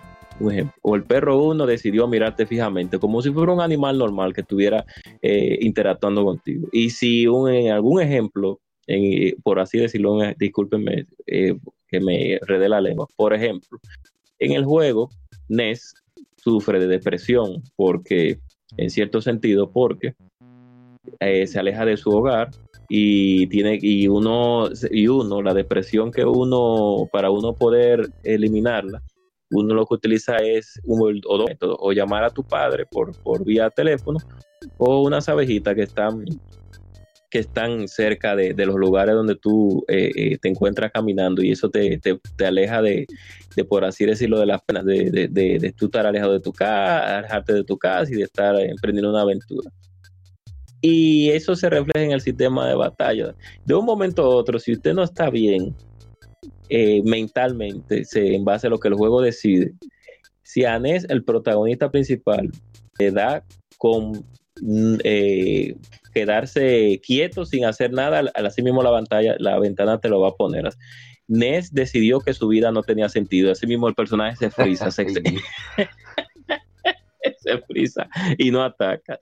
Hay una, una acompañante, se llama Claudia, que de un momento a otro, si, si a Claudia le dio con llorar, te lo pone. En medio de la batalla, no tiene que ver por stats, ni que de suerte, ni nada. Eso es simplemente o random o dependiendo del nivel de, de, del el nivel de, alegría o de, o de tristeza que tenga el personaje, dependiendo cómo el juego te lo calcule, de un momento a otro, a la hora le dio con llorar, comenzó a, comenzar a llorar y así mismo te lo pone, a la hora y el personaje no ataca, o sea, son, yo no había, yo no he visto todavía un RPG en ese sentido, que el sistema de batalla se en base a los sentimientos de los personajes. Yo, yo, yo me quedé loco cuando yo vi eso. Por eso yo siempre hablo bien de Airbound, porque es un juego tan complejo que aunque la gente no lo vea así, tan, tan por lo gráfico y por la historia, que es una historia sencilla, pero cuando uno lo juega de verdad, uno se adentra, y uno se adentra al juego, uno dice, no, pero esto no, ni es para niños, ni la historia es tan simple como se ve, porque enlaza muchas cosas de la vida cotidiana y se ve que de verdad que Itoi estaba mal de su cabeza cuando creó ese juego. Ah, y, ah, lamentablemente, peor aún, que se murió su madre en el tiempo de desarrollo cuando le estaba haciendo el juego. O sea que él fue un conjunto de cosas que él creó en ese juego, que, por eso, a pesar de que sea tan nichoso, la gente lo, lo, lo, no, lo renombra y lo, y lo alaba de, tal manera, porque eh, de verdad que es una experiencia. Eh, yo invito a todo el que pueda jugarlo, que se aleje de los gráficos, que se adentre la historia. Pero de verdad, lo que más me, me impactó de eso fue su sistema de batalla. Que no, todavía digo, no he visto un RPG con un sistema de batalla que se base en las emociones de los personajes. Va a ver si lo se haga un streaming. No sé si, si el siguiente día, pero cuando pueda, un jueves de, de, TBT. Vamos a ver qué hacemos. Bueno, pasemos al siguiente para ir acelerando todo el proceso. Siguiente juego es un juego que salió hace 19 años. Se trata de Legend of Mana. Fue lanzado en Japón como Seiken Densetsu Legend of Mana. Es un RPG de acción desarrollado y publicado por Square o Square Enix para el primer PlayStation. Es la cuarta entrega de la serie Mana, siguiendo a Seiken Densetsu 3 de 1995. Situado en un universo de alta fantasía, el juego sigue a un héroe sin nombre mientras restaura la tierra de Fadir, al crear un mundo alrededor de ellos, del de ellos, y completar ciertas misiones interrelacionadas con el fin de restaurar el árbol de mana. Incorpora elementos RPG de acción de los juegos anteriores de la serie, como batallas, batallas en tiempo real. Legend of Mana tiene su propio gameplay distintivo. Muy notablemente le otorga al jugador la habilidad para cambiar la estructura del mundo con el sistema de Land Make, generando regiones y misiones en un sistema de gameplay no lineal. Ajá. En vez de una trama principal fuerte, en lugar de una trama principal fuerte. Legend of Mana fue dirigido por el creador de la serie, Koichi Ishii, diseñado por Akihiko Matsui, producido por el director y productor veterano de, Square, Akito Shikawazu. Creo que la música de este juego también es de Yoko Shimomura, que creo que se siente mucho, sobre todo en, la, en las melodías y, en, el acompañamiento que tiene, el, piano siendo el, primo, el principal, en el canto de, las piezas. Muy hermosa la melodía, como siempre, el trabajo de Shimomura. Eh, quiero decir, probar este juego. Su gameplay no es, vamos a decir, destacable, pero es entretenido, cumple su cometido. Y, y los, las misiones que tiene, que no se sienten como. Es parecido a Breath of Fire 3 en el sentido de que tú no, tú no sientes una, un, un objetivo principal muy fuerte, sino es como resolver lo que te va sucediendo a medida que tú vas avanzando. Entonces eso es lo que le da su, encanto al juego y de dónde, cómo tú vas colocando el mapa eh, pueden relacionarse, vamos a decir, afectar. Eh, si, por ejemplo, si un desierto está cerca de, un glaciar, el desierto, no estoy diciendo que sea así, pero puede que cambie su estructura. Igualmente el glaciar puede que se descongele. es más o menos la idea que te da el juego con ese sistema de landmake y, y, es bastante entretenido. No es, te repito, no es destacable, pero sí es un juego bastante bueno y que, que siempre aparece en oferta en la PlayStation Store. No sé si ustedes, alguno de ustedes lo jugó. Mm, no, yo no lo he jugado, pero eh, el tema principal, eh, que no sé si tú lo tienes puesto ahí de, fondo porque no lo puedo escuchar todavía, eh, a mí me encanta. Porque es como, no sé si es como una mezcla de latín o alemán o algo así. Y el piano de, de Yoko Shimomura realmente está muy muy alto pero el juego no realmente yo después de Seiken Densetsu el tercero eh, probé Sword Mana de Game Boy Advance eh, luego los dos que habían en, en Nintendo 10 pero nunca me, terminaron de enganchar. Pero ese lo tengo pendiente el, el Legend. Sí yo tengo tengo pendiente el streaming de, este juego, lo, he ido siempre jugando, o sea, cuando es la, la fecha en Japón, la fecha americana, por este año, entre las los compromisos laborales, etcétera, no, no, no he tenido chance ni, siquiera de streamear Earthbound, así que este también lo tengo pendiente. Eh, ¿Usted va a jugar Gente Cobra o no? Realmente no, es la versión de PSX, correcto, si no más recuerdo. Sí. yo sí lo llegué a ver, que inclusive se juega de dos jugadores. Eh, que eso fue algo que es, de verdad que se agradece, y más en un juego de ese tipo, donde la acción es recurrente y donde venimos de tres entregas que son, pues por así decirlo, excelentes. Lástima que la tercera no llegó aquí al, al al occidente, por cuestiones que todo el mundo ya sabe. Pero yo sí tuve la oportunidad de verlo allá en un club de Fiutel en ese tiempo. Uno, uno de mis amigos y hermanos ya se la, jugó bastante, no la vi bastante mal, o sea que no voy a hablar, no voy a indagar más porque eso, lo único que pude ver en ese momento fue que la calidad gráfica era bastante hermosa en ese tiempo De, de, ese juego. No, pasemos entonces al, al, Bueno, iba a ser el último juego, pero debido a unos comentarios voy a tener que exceder un poco las 5 lamentablemente. Y vamos a pasar al penúltimo. Se trata de The Legend of Zelda Four Sword Adventures, que saliera hace 14 años aquí en América. Es la decimoprimera entrega de la serie The Legend of Zelda de Nintendo, con la sala del GameCube. El Game Boy Advance se usa como control cuando se conecta con el cable GameCube Game Boy Advance, que venía con el juego en Occidente. El juego es completamente funcional con los eh, Wii que son retrocompatibles. Eh, no voy a hablar de la historia, sino del modo. Hemos hablado bastante de él. Sino que tú tienes una aventura principal que se juega en cooperativo entre cuatro personas con unos puzzles que son el estándar de Zelda. O sea, no son ni, más fáciles ni más difíciles. Lo que requiere de coordinación. Pero el juego, hay, un, truco, hay, un, se dice? Hay un problema. Y es que el juego tiene una parte competitiva que es de los que, consigan más gemas de la Trifuerza. Y eso va a ocasionar ciertos problemas como nos, nos una vez. Esa anécdota sí la tengo que hacer casi completa. No, no, es larga por suerte. Estábamos jugando de lo más bien. Eh, ahí sale un Shadow Link. Shadow Link cuando sale, recuerden este juego para jugarse de más de una persona debe utilizarse el Game Boy Advance. ¿Qué hace el Game Boy Advance? Se usa como control y cuando entras a casa con el fin de no interrumpir la acción principal que sucede en la pantalla, lo que hace es que cuando tú entras a una casa, a una cueva, tú, tú como jugador pasas a ver la acción en tu Game Boy Advance. Pero también puedes estar pendiente de lo que sucede arriba por si acaso pasa cualquier cosa o, sale alguna gema o algún objeto o algo. El punto es que estamos en un calabozo y eh, sale un reguero de, cofres de tesoro. Cuando tú consigues los cofres de tesoro, te sale un texto.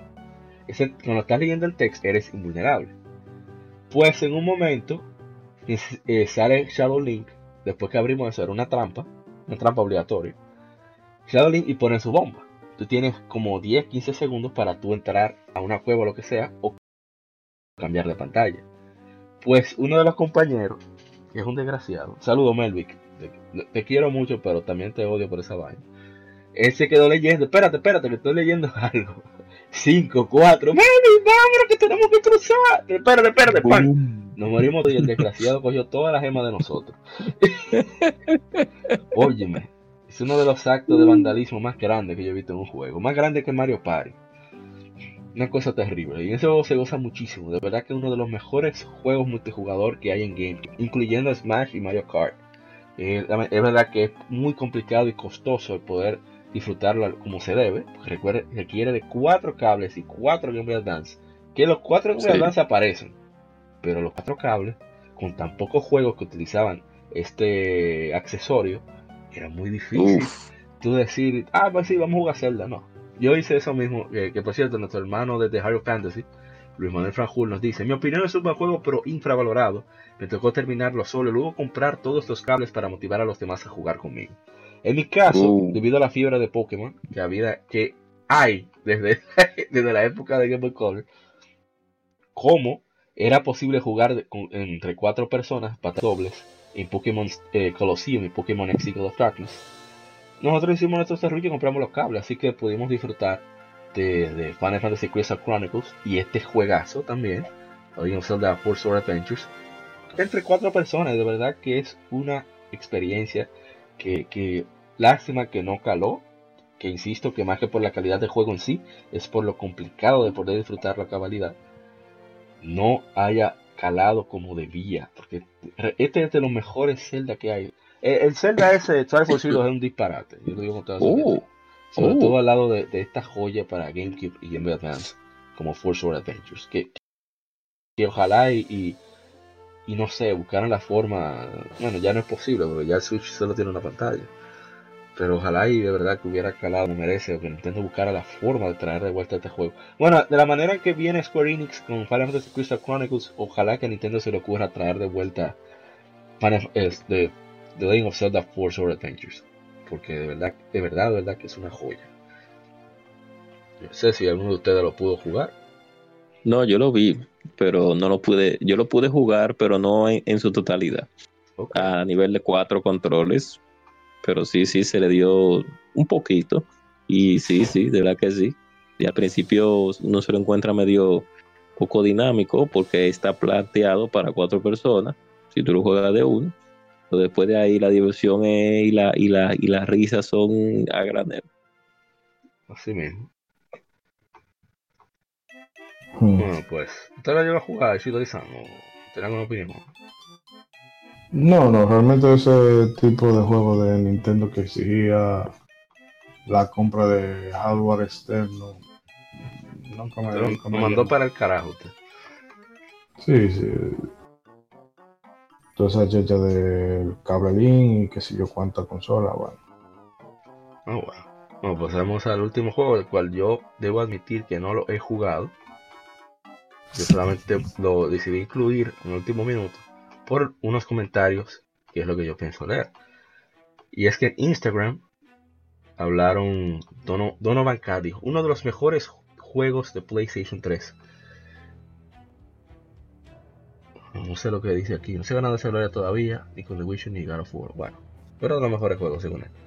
Eh, Pyro Jax 2007 nos dice, también, tuve la oportunidad de jugar este juego. Era muy genial y para mí tenía unos excelentes gráficos. Lo jugué en PlayStation 3 de mi hermano mayor. ¿Qué recuerdos? Eh, hace 8 años se lanzaba Infamous 2, un juego de acción y aventuras desarrollado por Sucker Punch. Estamos hablando de él ahorita. Publicado por Sony para PlayStation 3, es secuela de Infamous de 2009. La historia sigue al protagonista Cole McCraft en su misión, niño Marais, Marais, como sea que se pronuncie, para hacerse lo suficientemente poderoso con el fin de enfrentar a su némesis, The Beast o la Bestia. Cole pro- posee poder- poderes basados en electricidad que se usan en combate y explorando la ciudad. El jugador tiene varias oportunidades para usar dichos poderes para el bien o con motivaciones egoístas en el sistema de karma del juego.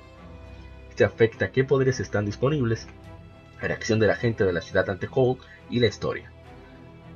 Eh, fue bastante bien, no tanto así que lanzaron hasta una expansión y tuvo su secuela para PlayStation 4, que es este Infamous, Infamous Second Son, que lo dieron hasta en el Plus. Y que yo no lo he jugado, así que no puedo hablar de él. No sé si ustedes lo probaron. Infamous 2. No, lo que estamos hablando eh, ahorita, Sí. que con el sistema del clima, lo más, no es lo más interesante realmente, pero sí es lo más, y no es lo más tampoco, sino que es como reacción, tú llegas a sí, la, la consecuencia de tú de caminar por la calle y comenzar a golpear a las personas de Dios una manera brutal, más, más, más brutal que, que en Grand Theft Auto.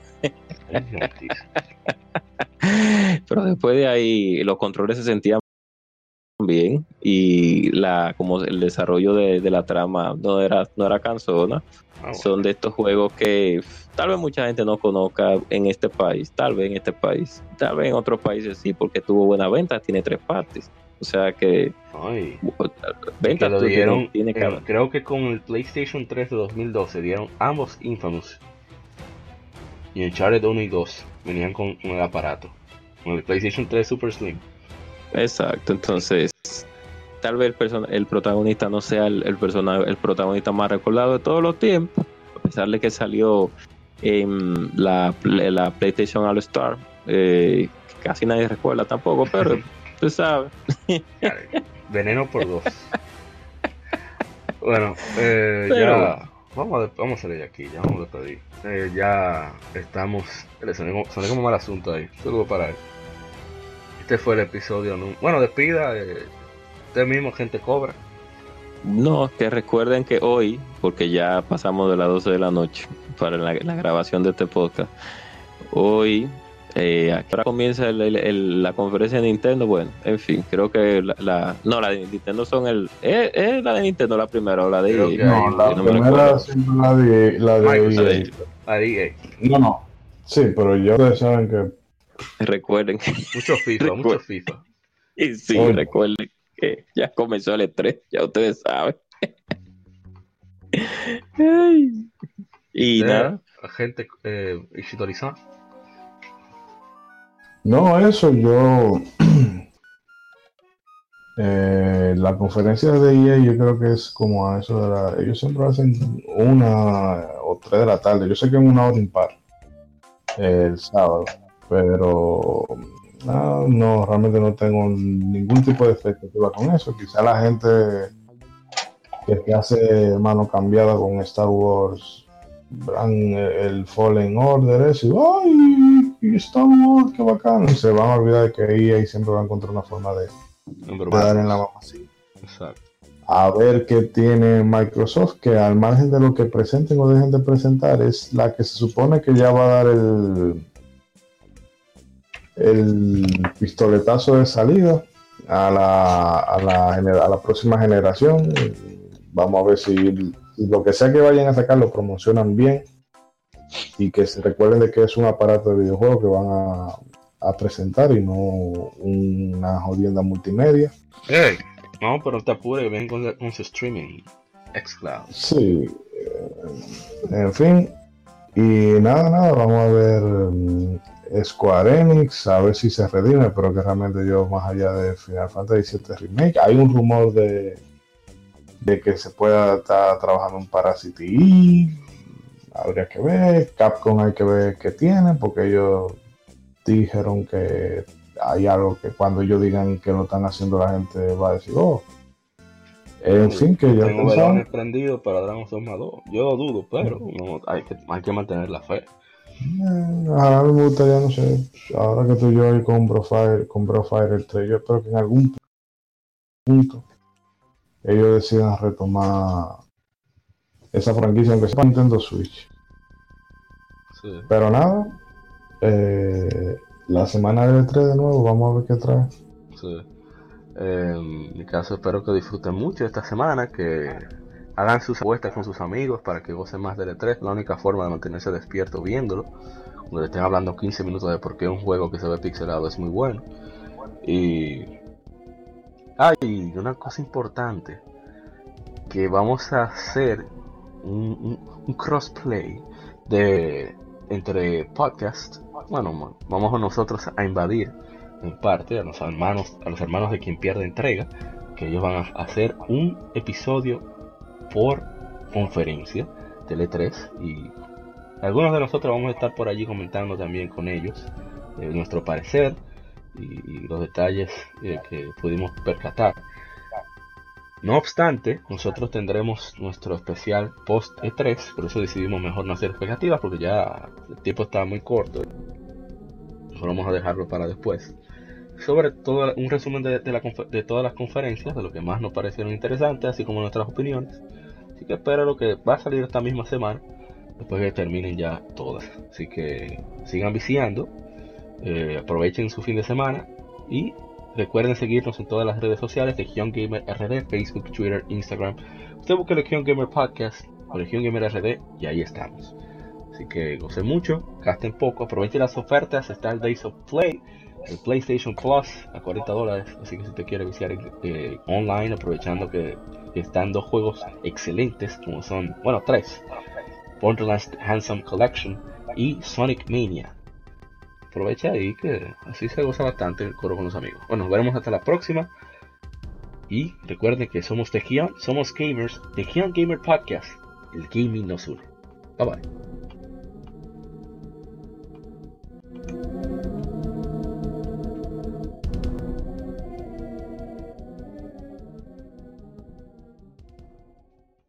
Somos Legión, somos gamers. Legión Gamer Podcast, el gaming nos une. Un podcast diferente para gamers únicos, noticias interesantes, historia del gaming y mucho más para mantenerte al tanto del actual como del pasado. Porque todos jugamos, el gaming nos une. Estamos disponibles en iTunes, TuneIn, Spotify, iTunes y demás plataformas de audio. Perfecto para escucharnos mientras subes niveles, buscas un objeto específico o practicas para dominar esa jugada devastadora. Recuerda seguirnos en Facebook, Twitter e Instagram como Legion Gamer RD para que compartas con nosotros y seas parte de la legión de gamers únicos. Gracias por escucharnos y te esperamos para el próximo episodio.